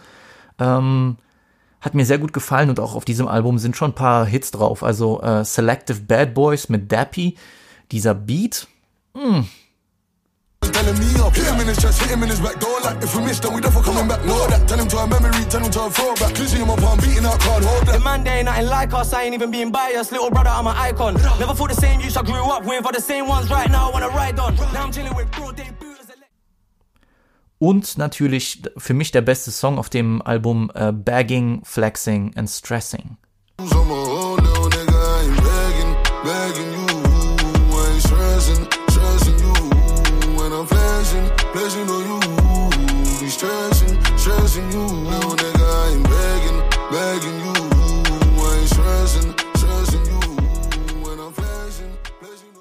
Super nice, äh, geht gut nach vorne und äh, ja, ist für mich auch ein Hit. Das habe ich diese Woche so, so häufiger gepumpt.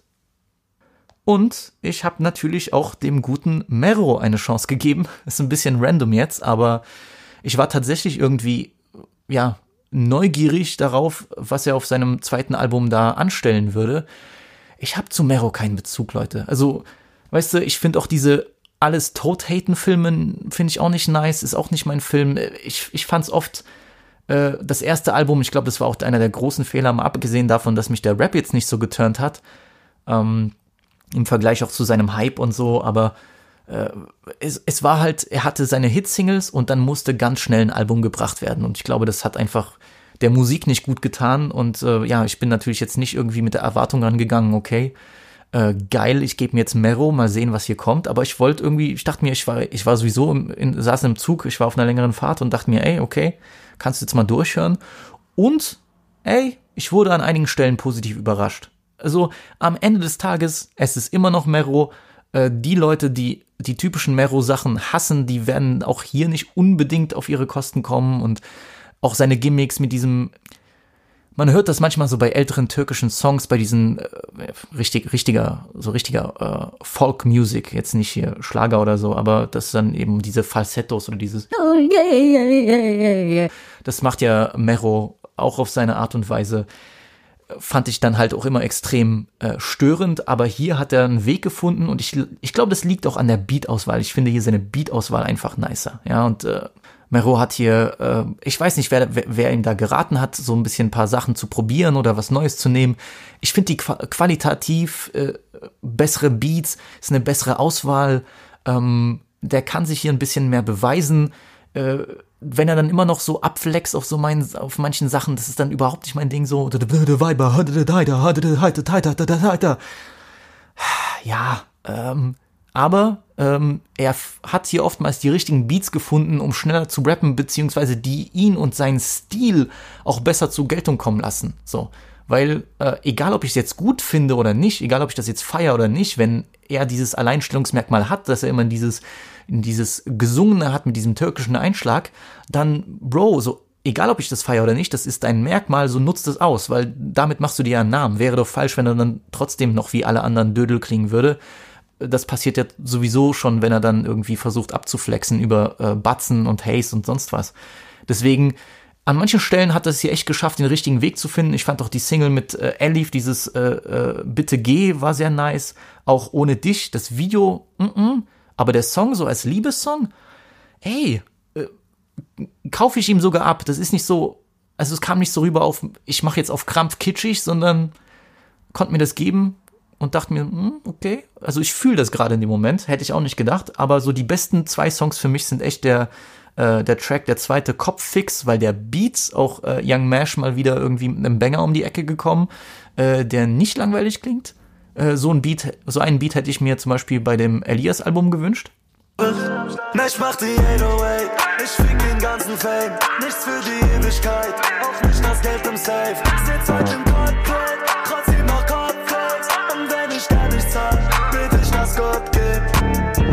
gibt. Ein ganzes Jahr vergeht, weiß nicht mehr wohin mit mir. Und der Song äh, nur für den Vibe, also alleine schon vom Namen her äh, resoniert das mit mir. Und äh, ja, nicer Beat von Oh Boy. Ich finde, hier kommt irgendwie diese, hier passt diese Symbiose. Du hast so diesen modernen Beat, der trotzdem sowas so mh, hm, gar nicht orientalisch, aber so der, der hat so Elemente, die so, die passen zu Mero und zu dem, was er machen möchte. Aber eben auf einer modernen Basis, nicht auf diesem äh, Holzkopf-Film, den er noch irgendwie letztes Jahr gefahren ist. So, so kam mir das vor. Deswegen, ey, nehme ich mit. Ist cool. Er hat sich gesteigert. Es wurde auch mehr Zeit investiert, das hört man direkt und dann klingt die Musik auch besser. Ist Mero jetzt mein Lieblingsrapper? Nein. Würde ich aber so einen Song wie Kopfix öfter hören? Ja. Gut, Freunde. Ich habe genug gelabert. Staffel 2 geht los. Die Folge war's das. Äh, ich habe hier extrem viel Herz reingesteckt. Es war mir eine große Freude. Ich wiederhole mich auch achtmal, das merke ich, aber ja, so ist das. Ist wie, ist wie bei, ist wie bei Trap. Die Hook, äh, die Hookline muss auch noch äh, zwölfmal wiederholt werden. Gang, gang. Wir sehen uns noch mal safe. Das wird nicht die letzte Folge vor Neujahr sein. Auf gar keinen Fall. Ich will ja sowieso noch äh, den Jahresrückblick machen. Deswegen, einiges steht noch an in diesem Jahr lasst uns die letzten Tage von fucking 2020 gut beenden. Äh, in Sachsen geht ab Montag der komplette äh, zweite Lockdown wieder los. Deswegen auch an alle meine lokalen Hitter. Gönnt euch diese Folge in schweren Stunden oder hört eine andere Vibe mit Visi Folge. Das Beste, was man in diesen Zeiten machen kann. Peace out.